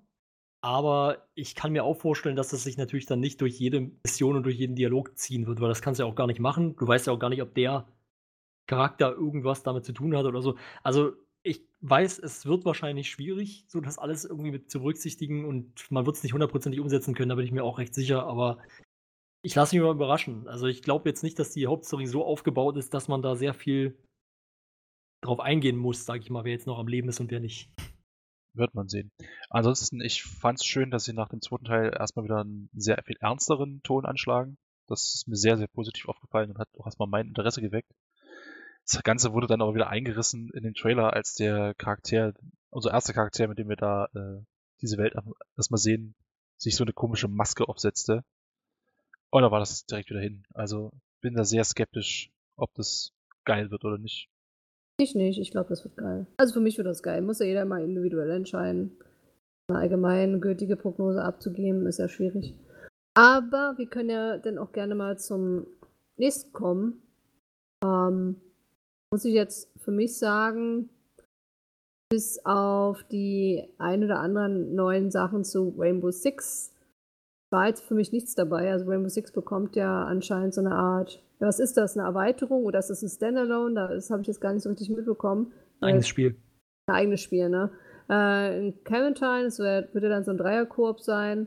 Ähm, gegen, ja, hat man jetzt nicht genau gesehen, irgendwie Zombies oder vierte Zombie-ähnliche, auf jeden Fall sichtbar halt Menschen, die sich unter Kontrolle haben, deren Gehirn zu Brei ist ähm, Finde ich irgendwie ganz nett. Ich bin ja für Story-Koop-Sachen immer zu haben, falls es denn so etwas sein sollte. Und bin da schon gespannt. Wie seht ihr das mit Rainbow Six? Ich habe da sehr viel Bock drauf, ähm, weil es das Ganze wohl mal als Halloween-Event in Rainbow Six Siege gab. Natürlich lange bevor ich es angefangen habe zu spielen. Und ich finde es ein bisschen schade, dass sie das jetzt komplett auskoppeln. Obwohl es das wohl Rainbow Six Siege auch hergibt, dass man es direkt da schon spielen könnte. Ansonsten, ja, gucken wir mal, wie es wird. Wenn das zu generisch ist und äh, man dann wieder 20 Charaktere freikaufen muss, dann wird es auch, glaube ich, ganz schnell äh, Interesse wieder verlieren. Also ich glaube kaum, dass man das in Rainbow Six Siege hätte abbilden können. Natürlich, als, ja, hier hast du halt eine Map von denen, die du schon kennst. Und darauf kannst du jetzt irgendwie gegen Zombies kämpfen, aber nicht als eigenständiges PvE-Spiel. Das kann ich mir zumindest nicht vorstellen. Also man hätte da ja einen Riesenteil mit einbauen müssen, den es jetzt noch nicht gibt. Äh, ja, aber es gab das wohl schon. Und es war wohl auch relativ ähm, ausge... Also ja, aber doch nicht, doch nicht mit einer kompletten Story und äh, hier äh, 20 neuen Maps und sowas, das kann ich mir nicht vorstellen. Nee, aber auf den bestehenden Maps. Ja, das, mein, ja, das meine ich ja, das wäre ja langweilig, da kannst du auch Terrorist dann spielen. Aber gut. Mache ich ja auch. Ja, nee, also ich, ich muss sagen, äh, für mich persönlich, ich habe auf jeden Fall auch Bock drauf, weil ich, also es hieß ja auch, dass das gern, also dass sozusagen die, die Waffen sich wohl dann genauso anfühlen und spielen, wie es eben auch in Rainbow Six Siege der Fall ist. Äh, so habe ich es zumindest jetzt äh, im Nachhinein noch irgendwo aufgeschnappt. Wenn das so ist, dann kennt man zumindest, oder kenne ich zumindest da schon mal ähm, so ein bisschen das Gameplay und das, das würde mich dann schon mal sehr anfixen. Ich bin ein bisschen abgeschreckt von diesem in Anführungszeichen Zombie-Ding als Gegner. Also es sind ja irgendwie Infizierte oder sowas, aber im Endeffekt Zombies, wenn man es wenn runterbricht. Ähm, das finde ich ein bisschen schade, weil äh, Rainbow Six in der Vergangenheit, naja, war ja eigentlich eine Reihe, die sich eher auf Singleplayer konzentrierte oder beziehungsweise Koop-Gameplay. Äh, und ähm, ja, da, da waren es halt immer Terroristen und ich verstehe nicht so ganz, warum jetzt der Terrorist als Gegner nicht mehr ausreicht oder warum der nicht mehr, warum es der nicht mehr hergibt in einem Spiel, in dem es ja nun mal um eine Antiterror-Einheit geht. Aber das ist dann eher, ja, ich sag mal im Endeffekt Kritik auf hohem Niveau, wenn der Rest gut funktioniert.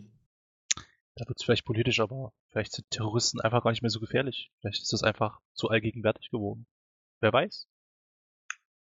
Ähm, ansonsten gab es aber aus dem Tom Clancy's Universe, wie ich es jetzt mal taufe, noch einen kleinen Zusatz. Äh, Tom Clancy's Elite Squad. Also jetzt quasi den gleichen Einschlag versuchen mit, wir machen ein Mobile Game und du kannst deine Charaktere da frei kaufen oder wahrscheinlich dich irgendwelche äh, Lootbox-Mechanismen freischalten. Ähm, ich habe so den Eindruck, sie versuchen diese ganzen Tom Clancy's Serien irgendwie weiter miteinander zu verzahnen. Vielleicht sehen wir da in Zukunft auch mal einen größeren Titel, wo das passiert. Das kann ich mir momentan noch nicht vorstellen, obwohl ich bei Ubisoft ja schon seit Jahren, ähm, ja, wahrscheinlich nicht als einziger Mensch auf der Welt das Gefühl habe, dass sie aus der Tom Clancy-Marke, sage ich mal, halt wirklich alles rausquetschen, was geht. Also da wird wirklich jede, jede Umsetzung am Ende noch irgendwie gemacht. Aber ja, äh, also das Elite Squad, das, das fand ich jetzt irgendwie ja, sah ein bisschen aus wie so XCOM, also vom Gameplay, äh, vom Gameplay her. Aber halt mit, mit den ganzen Leuten aus Rainbow Six Siege und irgendwie ähm, Splinter Cell und wie sie alle heißen. Ja, interessiert mich jetzt nicht so. Wer das mag, gerne, kein Problem. Ist jetzt, weiß ich nicht. Es schadet mir ja nicht, dass es existiert. Von daher. Ich finde diesen Trend ein bisschen strange. Ähm, die so Core Sachen aufs äh, Handy zu schieben oder generell auf mobile Geräte. Aber da sind halt viele, viele, viele Spieler, die man sonst nicht aktivieren könnte. Also ich kann das aus Business-Sicht verstehen, aus Spielersicht, ja, kann man machen. Ich sag mal so, wenn das Gameplay vernünftig ist, dann habe ich auch überhaupt kein Problem damit, wenn das auf Mobile ist. Von daher, ich guck's mir an, wenn es rauskommt. Ja, ich würde dann aber auch gerne nochmal ähm, zu dem anderen großen Tom Clancy-Titel der PK kommen. Das war ja dann Ghost Recon Breakpoint. Mich persönlich interessiert Ghost Recon nicht so. Ich habe mit der Reihe im Prinzip keine Berührungspunkte gehabt. Ich habe allerdings ein paar gute Freunde, wo, bei denen ich weiß, dass die das immer gerne gespielt haben. Im Endeffekt, ähm, ja, auch hier gab es wieder das, was Tom ja auch kritisiert hatte beim, äh, bei der äh, Microsoft PK. Nämlich, dass es von einem Schauspieler präsentiert wurde, der in diesem Fall sogar noch seinen Hund dabei hatte. Äh, John Berntal. Das fand oh. ich echt billig. ja. Ähm, hat vielleicht trotzdem beim einen oder anderen gezogen. Ja, also ich persönlich kann jetzt nicht so viel drüber sagen, weil ich mit Ghost Recon einfach nicht so viele Berührungspunkte gehabt habe. Habt ihr da vielleicht mehr? Ja, also ich fand, möchte eigentlich nur sagen, dass ich Bam Bam ganz toll fand. Sehr gut ja, erzogener Hund. Natürlich, der Hund, ist, der Hund ist super und süß und eigentlich auch fand ihn sympathischer als John Bertal. Ja, auf jeden Aber Fall. Reicht ich, fa ich fand's ein bisschen, ah, weiß nicht, schmierig. So, guck mal, wir stellen einen Schauspieler und einen Hund auf die Bühne. Das ist so die ja. Steigerung, das ist so einfach die Steigerung von äh, Cyberpunk mit Keanu Reeves. Ja, deswegen lass uns erst nicht wieder auf diese Schauspielersache da zurückkommen. Wir haben es ja nun schon bei Keanu Reeves ausdiskutiert, warum der ja. seinen Köter da mitgenommen hat, keine Ahnung. Ich fand's cool, warum auch nicht, mein Gott. Freiheit für alle, auch für die Tiere.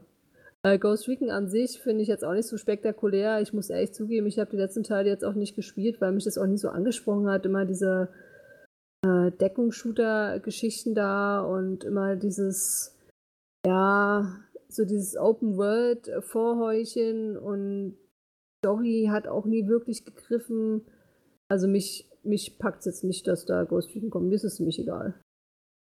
Also ich habe den Vorgänger ein bisschen gespielt, ähm, fand ihn tatsächlich erstaunlich spaßig. Ist halt Open World und Ballerei und bei weitem nicht so ernst, wie es daherkommt. Ähm, aber irgendwann erschöpft sich das auch ganz schnell wieder, weil halt alles gleich ist und die Aufgaben sind langweilig und ja, die Welt ist eigentlich ziemlich leer und man kann nie wirklich irgendwie großartig was entdecken. Und ich habe tatsächlich das Interesse am Spiel verloren bei einer Filmpromo, die es da gab zu dem Predator-Film, die furchtbar schlecht umgesetzt war und ah, war ganz schlimm. Und wie es der Zufall will, wurde bei der Präsentation von Ghost Recon Breakpoint eine Filmpromo angekündigt zum nächsten Terminator, den wir dann wahrscheinlich auch im Spiel bekämpfen dürfen. Ähm, ja, also an sich, also ich würde gerne noch hinzufügen, dass Ghost Recon ja rein von der Story, aber was wir jetzt angesprochen haben, im Endeffekt ist das ja, gut, das gilt für Tom Clancy vielleicht auch im Allgemeinen, das, ist, das strotzt ja immer extrem vor Pathos und das ist ja, naja, im Endeffekt immer so, so richtig so, weiß ich nicht, so Militärgewichse halt irgendwie. Das sind immer so tiefe, also Männer mit tiefen Stimmen und keine Ahnung, ach, keine Ahnung. Ich kann es, ich kann es wirklich schwer, schwer beschreiben, wie ich das meine, aber ich glaube, man kann, man kann nachvollziehen, was, äh, was genau damit gemeint ist. Ja, also ich habe auch neulich noch äh, gehört, im Endeffekt ist es wahrscheinlich dann auch so, du spielst es mit anderen Leuten zusammen, du planst alles bis ins kleinste Detail und am Ende geht alles schief. Und ähm, das könnte man vielleicht sagen, ist so ein bisschen Ghost Recon Breakpoint, so habe ich es zumindest gehört. Oh, das fasst zumindest das Gameplay vom Vorgänger gut zusammen. Okay. Ähm, was ansonsten gab es auch äh, Ankündigungen zu diversen Content-Updates. The Division kriegt logischerweise mehr Content. Ja, fand ich jetzt nicht so spannend. Äh, was ich interessant fand, war, dass eine Fernsehserie angekündigt wurde. Merkwürdigerweise halt im Zuge dieser Ubisoft-Konferenz. Ähm, Myth, Mystic Quest? Mythic Quest? Mythic, Mythic Quest. Mystic Mythic Quest, Quest. ist äh, Final Fantasy USA. Ja, genau, deswegen bin ich äh, ein bisschen. Ja, es ist mega verwirrend. Es, es war quasi am gleichen Tag alles passiert. Ähm, von dem Schreiber oder eben der Schreiber und äh, Schauspieler aus ähm, It's Always Sunny in Philadelphia wird es wohl gehen um eine, um also eine, eine äh, Workplace-Comedy zu einem fiktiven MMORPG, was mega erfolgreich ist. Ah, hat mich jetzt nicht besonders interessiert und scheint auch sehr restriktiv wieder nur auf ähm, Apple TV verfügbar zu sein. Finde ich ehrlich gesagt, ähm, so direkt zu sagen, hier vielleicht gar nicht der richtige Platz, um das detailliert zu besprechen. Nö, aber ich finde es interessant, dass es im Zuge dessen mit angekündigt wurde. Genauso wie der äh, Division, The Division-Film. Aber so ein The Division-Film kann ich halt irgendwie noch bei Ubisoft verorten. ist halt deren Marke. Ja, ich vermute mal, dass Ubisoft irgendwie den äh, Showrunnern geholfen hat, diese ganzen Ingame-Szenen hinzukriegen. Oder vielleicht irgendwie beratend zur Seite stand, wie genau Spielentwicklung jetzt funktioniert. Stimmt. Ich nehme mal an, dass es irgendwie damit zusammenhängt, aber ja, ich hätte es jetzt nicht gebraucht. Gut, es hat auch nur irgendwie fünf Minuten gedauert. Scheiß drauf. Was ich dagegen viel interessanter finde, ist halt dieses Uplay Plus. Wir haben also endlich noch einen neuen äh, Subscription-Service, darauf hat die Welt gewartet.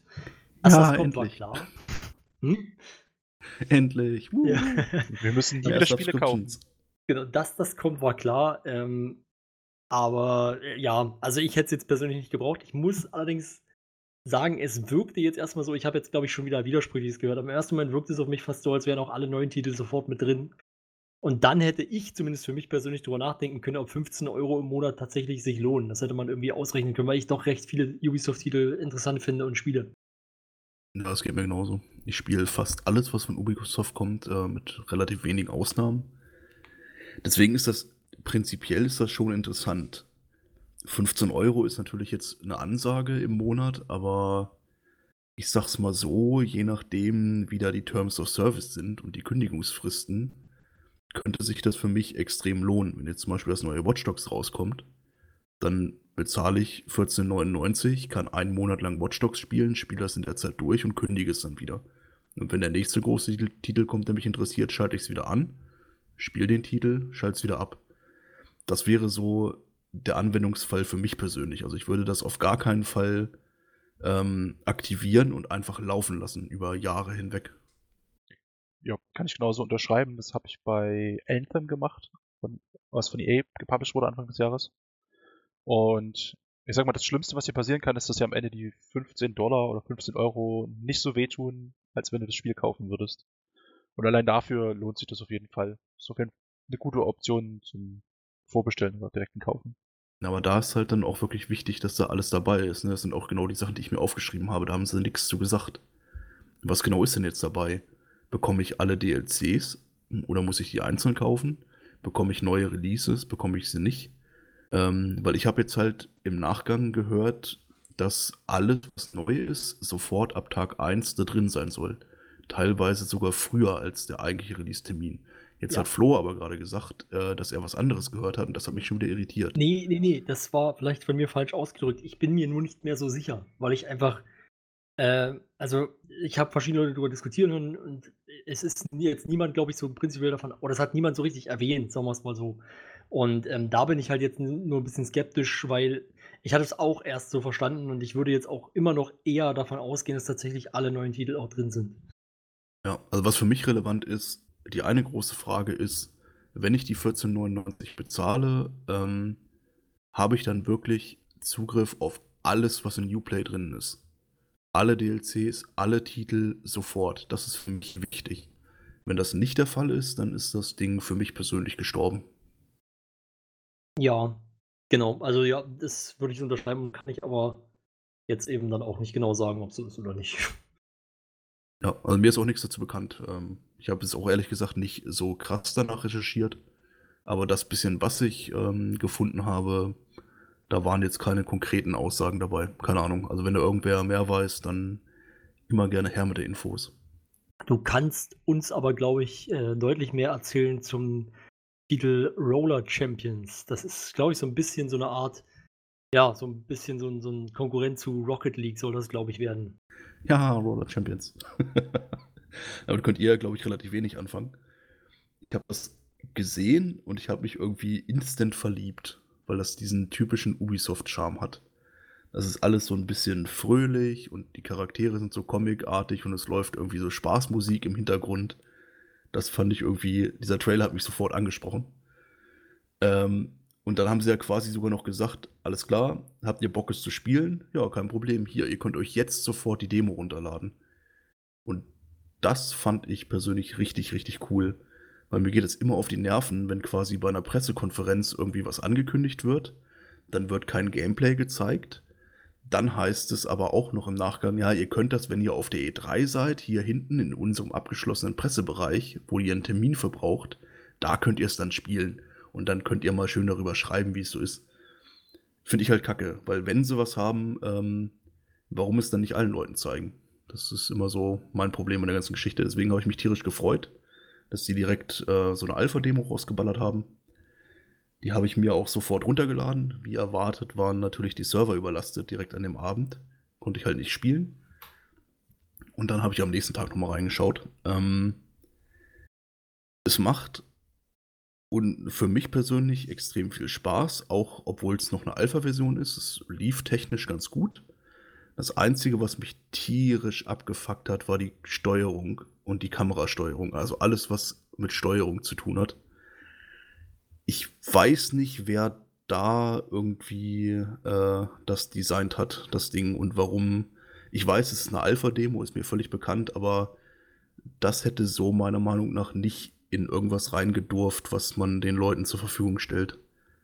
Weil zur Erklärung vielleicht, ähm, in dieser Demo ist es so, dass die Steuerung deines Charakters, du fährst immer Runden um einen Parcours. Das ist so ein Oval, da fährst du mit deinem Skater halt durch. Ähm, deine Steuerung ist aber nicht relativ zu deinem Charakter, sondern relativ zu dem, wo die Kamera gerade hinguckt. Das bedeutet, wenn deine Kamera nach vorne guckt und du drückst nach links, fährt dein Skater nach links, von ihm aus gesehen, relativ. Drehst du aber die Kamera um, weil du gucken willst, was hinter dir ist, und du drückst nach links, fährt dein Skater nach rechts, weil er deine Kamera nach hinten guckt. Und das war ein richtig krasser Brainfuck. Ich weiß nicht, was sowas soll. Das führt halt auch dazu, dass wenn du mal umdrehen möchtest, drückst du nach links, dein Skater fährt einen Halbkreis so lange, bis er zur Kamera guckt und plötzlich, zack, switcht die Steuerung um und er dreht sich wieder in die andere Richtung. Und ich, das hat mir fast den Spaß verdorben an dem ganzen Ding. Aber, um auf einer positiven Note zu enden, ich glaube, das hat mega viel Potenzial. Das hat, obwohl es sich so scheiße gespielt hat, hat es trotzdem ziemlich viel Spaß gemacht. Ja, ich wollte dich gerade fragen, ob das mir im Schnipsen so schon, schon so ein Foreshadowing für die Nintendo Direct war, aber naja. Nee, also äh, ich muss sagen, ich, ich bin persönlich ja großer, großer Fan äh, von Rocket League. Also das ist ja so mein Ding. Ich habe das sehr lange auch sehr intensiv gespielt. Ähm, jetzt in letzter Zeit nicht mehr so. Von daher finde ich das grundsätzlich schon mal interessant. Also es sah auch cool aus. Hat mich jetzt aber nicht hundertprozentig überzeugt. Ich habe es mir trotzdem direkt runtergeladen, bis jetzt aber leider noch nicht angespielt. Ähm, aber ich habe jetzt schon von mehreren Leuten irgendwie gehört, die es gespielt haben. Du bist einer davon. Und die Steuerung hat tatsächlich bis jetzt noch niemand angesprochen. Die meisten aber, haben, haben aber trotzdem mit dir größtenteils übereingestimmt, dass es wirklich Spaß macht und dass es wirklich ganz geil ist und man relativ schnell auch merkt, dass man einen gewissen. Also das, es wirkt am Anfang, am Anfang vielleicht nicht so, aber man braucht schon Skill, um das sozusagen ordentlich zu spielen. Ja, also ich, das ist so ein typisches Spiel, ähm, wenn du da ein eingespieltes Drei-Mann-Team hast dann gewinnst du immer. Da lege ich meine Hand für ins Feuer. Also eine Gruppe, die im Teamspeak ist oder so und miteinander redet und sich koordiniert, die wird immer die, die äh, Random-Gruppe stompen in dem Spiel. Was jetzt nichts Schlechtes ist, aber ähm, da muss man halt drauf achten bei Release, dass man vielleicht die nicht miteinander mischt oder so. Da steckt mehr Taktik drin, als es auf den ersten Blick aussieht. Ja. Äh, ich würde dann noch mal Genau, ich würd, weiß nicht, will noch jemand was dazu sagen? Ansonsten würde ich zu, zu dem, zum letzten Punkt oder zumindest für mich persönlich letzten Punkt kommen. Ähm, nämlich Gods and Monsters. Und das fand ich, also, das fand ich ein bisschen komisch. Ich, ihr habt auch, glaube ich, in, ihr habt auch ein paar Notizen dazu gemacht. Ähm, das sah erstmal von der Optik ziemlich geil aus. Und ähm, ich erwarte jetzt, obwohl man das nicht genau sagen kann, erwarte ich, dass es ein Open-World-Spiel ist. Aber der Punkt, den ich eigentlich machen will, ist, man hat jetzt wirklich nur so einen Render-Trailer gehabt. Das war so ein bisschen so One More Thing äh, am Ende. Und ähm, das war, also man konnte daraus nicht erschließen, was jetzt das Gameplay von diesem Spiel ist. Und was für mich das Problem, also wenn es an sich jetzt nur so ein, so ein, so ein Teaser-Trailer gewesen wäre, hätte ich damit kein Problem gehabt. Aber sie haben das quasi gezeigt und dann hat man erfahren, das Release-Datum ist irgendwie schon Anfang nächsten Jahres oder zumindest im ersten Halbjahr. Und das ist so kurz, dass ich irgendwie erwartet hätte, Gameplay zu sehen. Ja, so geht mir das auch. Also ich habe nach diesem Teaser, das sah super aus, das halt, um, hat mich ein bisschen vom Stil erinnert an äh, Legend of Zelda Breath of the Wild. Aber keine Ahnung, was das für ein Spiel sein wird. Konnte ich nicht ableiten aus dem Trailer oder Teaser beziehungsweise. Keine Ahnung. Ich bin gespannt auf mehr Infos. Kann Potenzial haben von dem, was ich gesehen habe, aber ich habe keinen Schimmer, ob das was, was wird oder nicht. Es soll halt angeblich schon im Februar 2020 rauskommen. Das heißt, es müsste eigentlich bald neue Infos geben. Ähm, ich habe mal geschaut, es gibt auch wirklich überhaupt keine Infos bisher, was es genau ist oder werden wird. Ähm, wohl das Einzige, was man so gesehen hat, ist so ganz kurze Ausschnitte von einer Demo auf, glaube ich, Google Stadia oder so. Ähm, das scheint wohl Richtung Zelda zu gehen, weil ich echt sagen muss, die Optik von diesem Cinematic Trailer erinnerte so ein bisschen an Cinematic Trailer für ein Mobile Game. So dieser Stil war sehr simpel und comichaft. Braucht man aber letzten Endes einfach mehr Infos zu, wo man da sich wirklich eine Meinung bilden kann. Ja, und dann direkt nach Gods and Monsters war es auch plötzlich vorbei. Ich habe das erst gar nicht so richtig gerafft, dass das jetzt wirklich das Ende ist von der Pressekonferenz. Ja, sehr plötzlich, ne? Weil es ein ganz komischer Rausschmeißer auch war. Gab auch keine Abmoderation oder so. Es einfach es wurde umgeschaltet zu so einem Außenmoderator und dann war es vorbei. Ja. Das war sehr strange.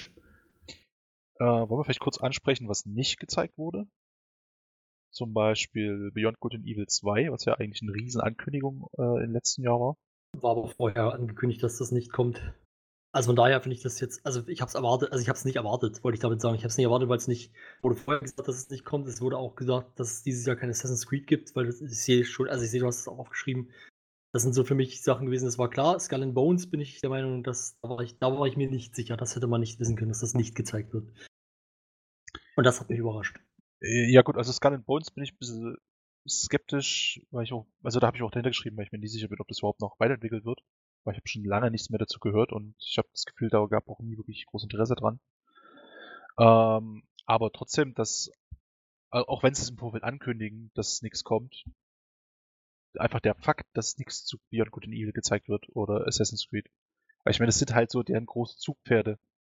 Das finde ich schon ein bisschen komisch. Naja, sie werden jetzt im Endeffekt, was Assassin's Creed angeht, glaube ich, wirklich diese, diese Strategie fahren, dass eben Watch Dogs und Assassin's Creed im Wechsel kommen, wenn auch nicht vielleicht immer im Wechsel. Also jetzt war es ja so, dass wir zwei Assassin's Creed-Titel hintereinander hatten und jetzt erst wieder eine Pause. Das wird, ähm, das wird daran liegen, äh, mit ziemlicher Sicherheit, dass es mehrere Teams gibt für Assassin's Creed und nur eins wahrscheinlich, was an Watch Dogs arbeitet. Und ähm, ja, wird jetzt auch davon abhängen, wie gut Watch Dogs Legion im Endeffekt läuft. Aber ich bin nicht, also wirklich nicht überrascht, dass es Assassin's Creed dieses Jahr nicht gab, weil da gibt es, glaube ich, nichts zu zeigen. Das wird nächstes Jahr wieder das große Ding sein. Ja, das hat mich jetzt auch nicht gewundert. Also Assassin's Creed habe ich auch nicht wirklich erwartet. Äh, Skull and Bones hätte ich jetzt, habe ich gehofft, dass es da ein paar neue Infos gibt, wobei, ja, ich sag mal, es ist ja eigentlich auch schon mittlerweile fast alles bekannt. Also es gab ja auch schon Gameplay-Trailer und so ein Zeug und Erklärungen, wie es funktioniert. Ähm, das Ding wurde verschoben, auf jeden Fall. Ich glaube auch auf Frühling 2020. Aber es wird noch weiterentwickelt. Also es ist nicht eingestellt oder sowas in der Richtung. Und ja, da hätte ich gern was zu gesehen. Und wo ich auch gerne was zu gesehen hätte, war die Siedler. Wobei ich aber da nachvollziehen kann, warum sie nichts gezeigt haben. Das ist wahrscheinlich eher so ein Gamescom-Ding. Also die Siedler ist ja generell sehr deutsch. Und wahrscheinlich möchte man sich dann eher mit dem Titel auf die Gamescom konzentrieren und da noch ein bisschen was zeigen. Es kommt ja im Herbst auch, glaube ich, schon raus oder so. Das denke ich auch. Ich glaube, das Thema ist zu deutsch. Ja. Ähm, ich erwarte tatsächlich auch ähnliches, vielleicht will ich, also ich bin mir da jetzt, da bin ich tatsächlich jetzt, ähm, da begebe ich mich jetzt sozusagen in, in, in wie, sagt, wie sagt man, in, in richtige Gewässer, keine Ahnung. Äh, also ich bin mir jetzt nicht ganz sicher, ähm, aber ich würde auch erwarten, dass noch irgendwas zu Anno kommt, also ein DLC oder sowas. Und da würde ich auch eher Gamescom erwarten, das was gezeigt ja, ich glaube auch. Also das, ähm, ja, was war denn da? Also die, die Roadmap für Anno, die ist ja relativ bekannt. Äh, und da gibt es ja auch ein DLC mit so einer Arktikzone oder sowas in der Richtung. Und ich vermute mal, dass sie da dann mit Siedler zusammen, also generell alles für diese ganzen Blue Byte-Geschichten, ich glaube, da ist die Gamescom einfach der, beste Boden, der bessere Boden für, das äh, da zu zeigen, anstatt auf der E3. Das ist zwar Anno und Siedler sind zwar international nicht schlecht, aber das kannst du natürlich nicht vergleichen mit einem Watch Dogs oder so. Genau. Ja, ansonsten fand ich es schön. Ich hatte, hatte schon befürchtet zwischendurch, dass hier, ähm, wie heißt er, Yves, Yves Guillemot oder so, ja. dass der gar nicht mehr zu Wort kommt. Ich finde immer, es ist so irgendwie so der Mann mit dem, mit dem schönsten Akzent. der Mann mit dem schönsten Akzent in der Games-Branche. Genau. Ja, ich finde das auch immer ganz schön, wenn er auftaucht. Also im Prinzip ist das natürlich auch nur in Anführungszeichen Geschäftsmann, aber irgendwie Ubisoft ist mir von den ganzen großen äh, Publishern und Firmen ist mir das immer noch so am sympathischsten, weil die zumindest das Image aufrechterhalten, dass das alles noch so familiär ist. Ob das wirklich so ist, keine Ahnung. Ich habe da ja nie gearbeitet oder so, ich habe da keine Einblicke intern. Ähm, aber die pflegen ihr Image ganz gut. Und äh, Yves Guillemot heißt, gehört halt mit dazu, dass der mal immer da als Firmenpapa auftaucht und ein bisschen was erzählt. Genau, ja, und da würde ich mich auch anschließen. Ich finde auch Ubisoft ist immer für mich so äh, auf der E3 mindestens eines der Highlights. Äh, die haben auch in den letzten Jahren meiner Meinung nach immer sehr gute bis also gute bis sehr gute PKs abgehalten. Das war dieses Jahr für mich persönlich etwas schwächer, äh, schwächer um es sozusagen mal so die Gesamt-PK nochmal zu besprechen.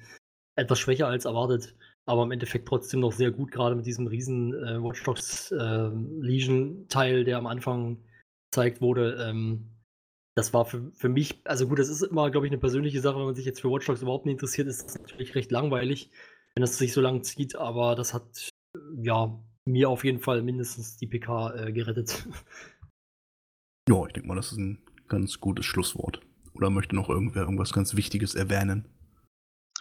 Ja, also ich bin mit Ubisoft jetzt nicht so mega warm und die PK war jetzt für mich, sag mal, nicht besonders stark, ich fand die ziemlich schwach. Weil für mich kein einziger Must-Have-Titel da gezeigt wurde ist aber auch einfach mein persönlicher Geschmack und ich finde, die haben sich auf jeden Fall keine groben Schnitzer erlaubt, wie zum Beispiel Bethesda. das stimmt. Ubisoft ist ein bisschen das Vanilleeis. Ist immer okay, aber hat keine Ausreißer nach oben. naja, Nein. kommt schon manchmal vor. Ich weiß, ich bin bei dir, Flo. Ich, war, ich bin auch ein großer Ubisoft-Freund. Gut, alles klar. Dann äh, haben wir es, glaube ich, auch für diese Folge mal wieder geschafft. Eine Folge wird noch kommen äh, zur E3 2019, wo wir uns dann auf Square Enix und Nintendo konzentrieren. Dann haben wir unsere erste Trilogie veröffentlicht. Oh ja, sehr gut. Bis dahin würde ich sagen, wie immer, ähm, wer es bis hierhin geschafft hat, vielen Dank fürs Zuhören. Wir wissen das sehr zu schätzen und äh, schaltet auch beim nächsten Mal wieder ein. Tschüss. Ciao. Tschüss. Vielen Dank und tschüss.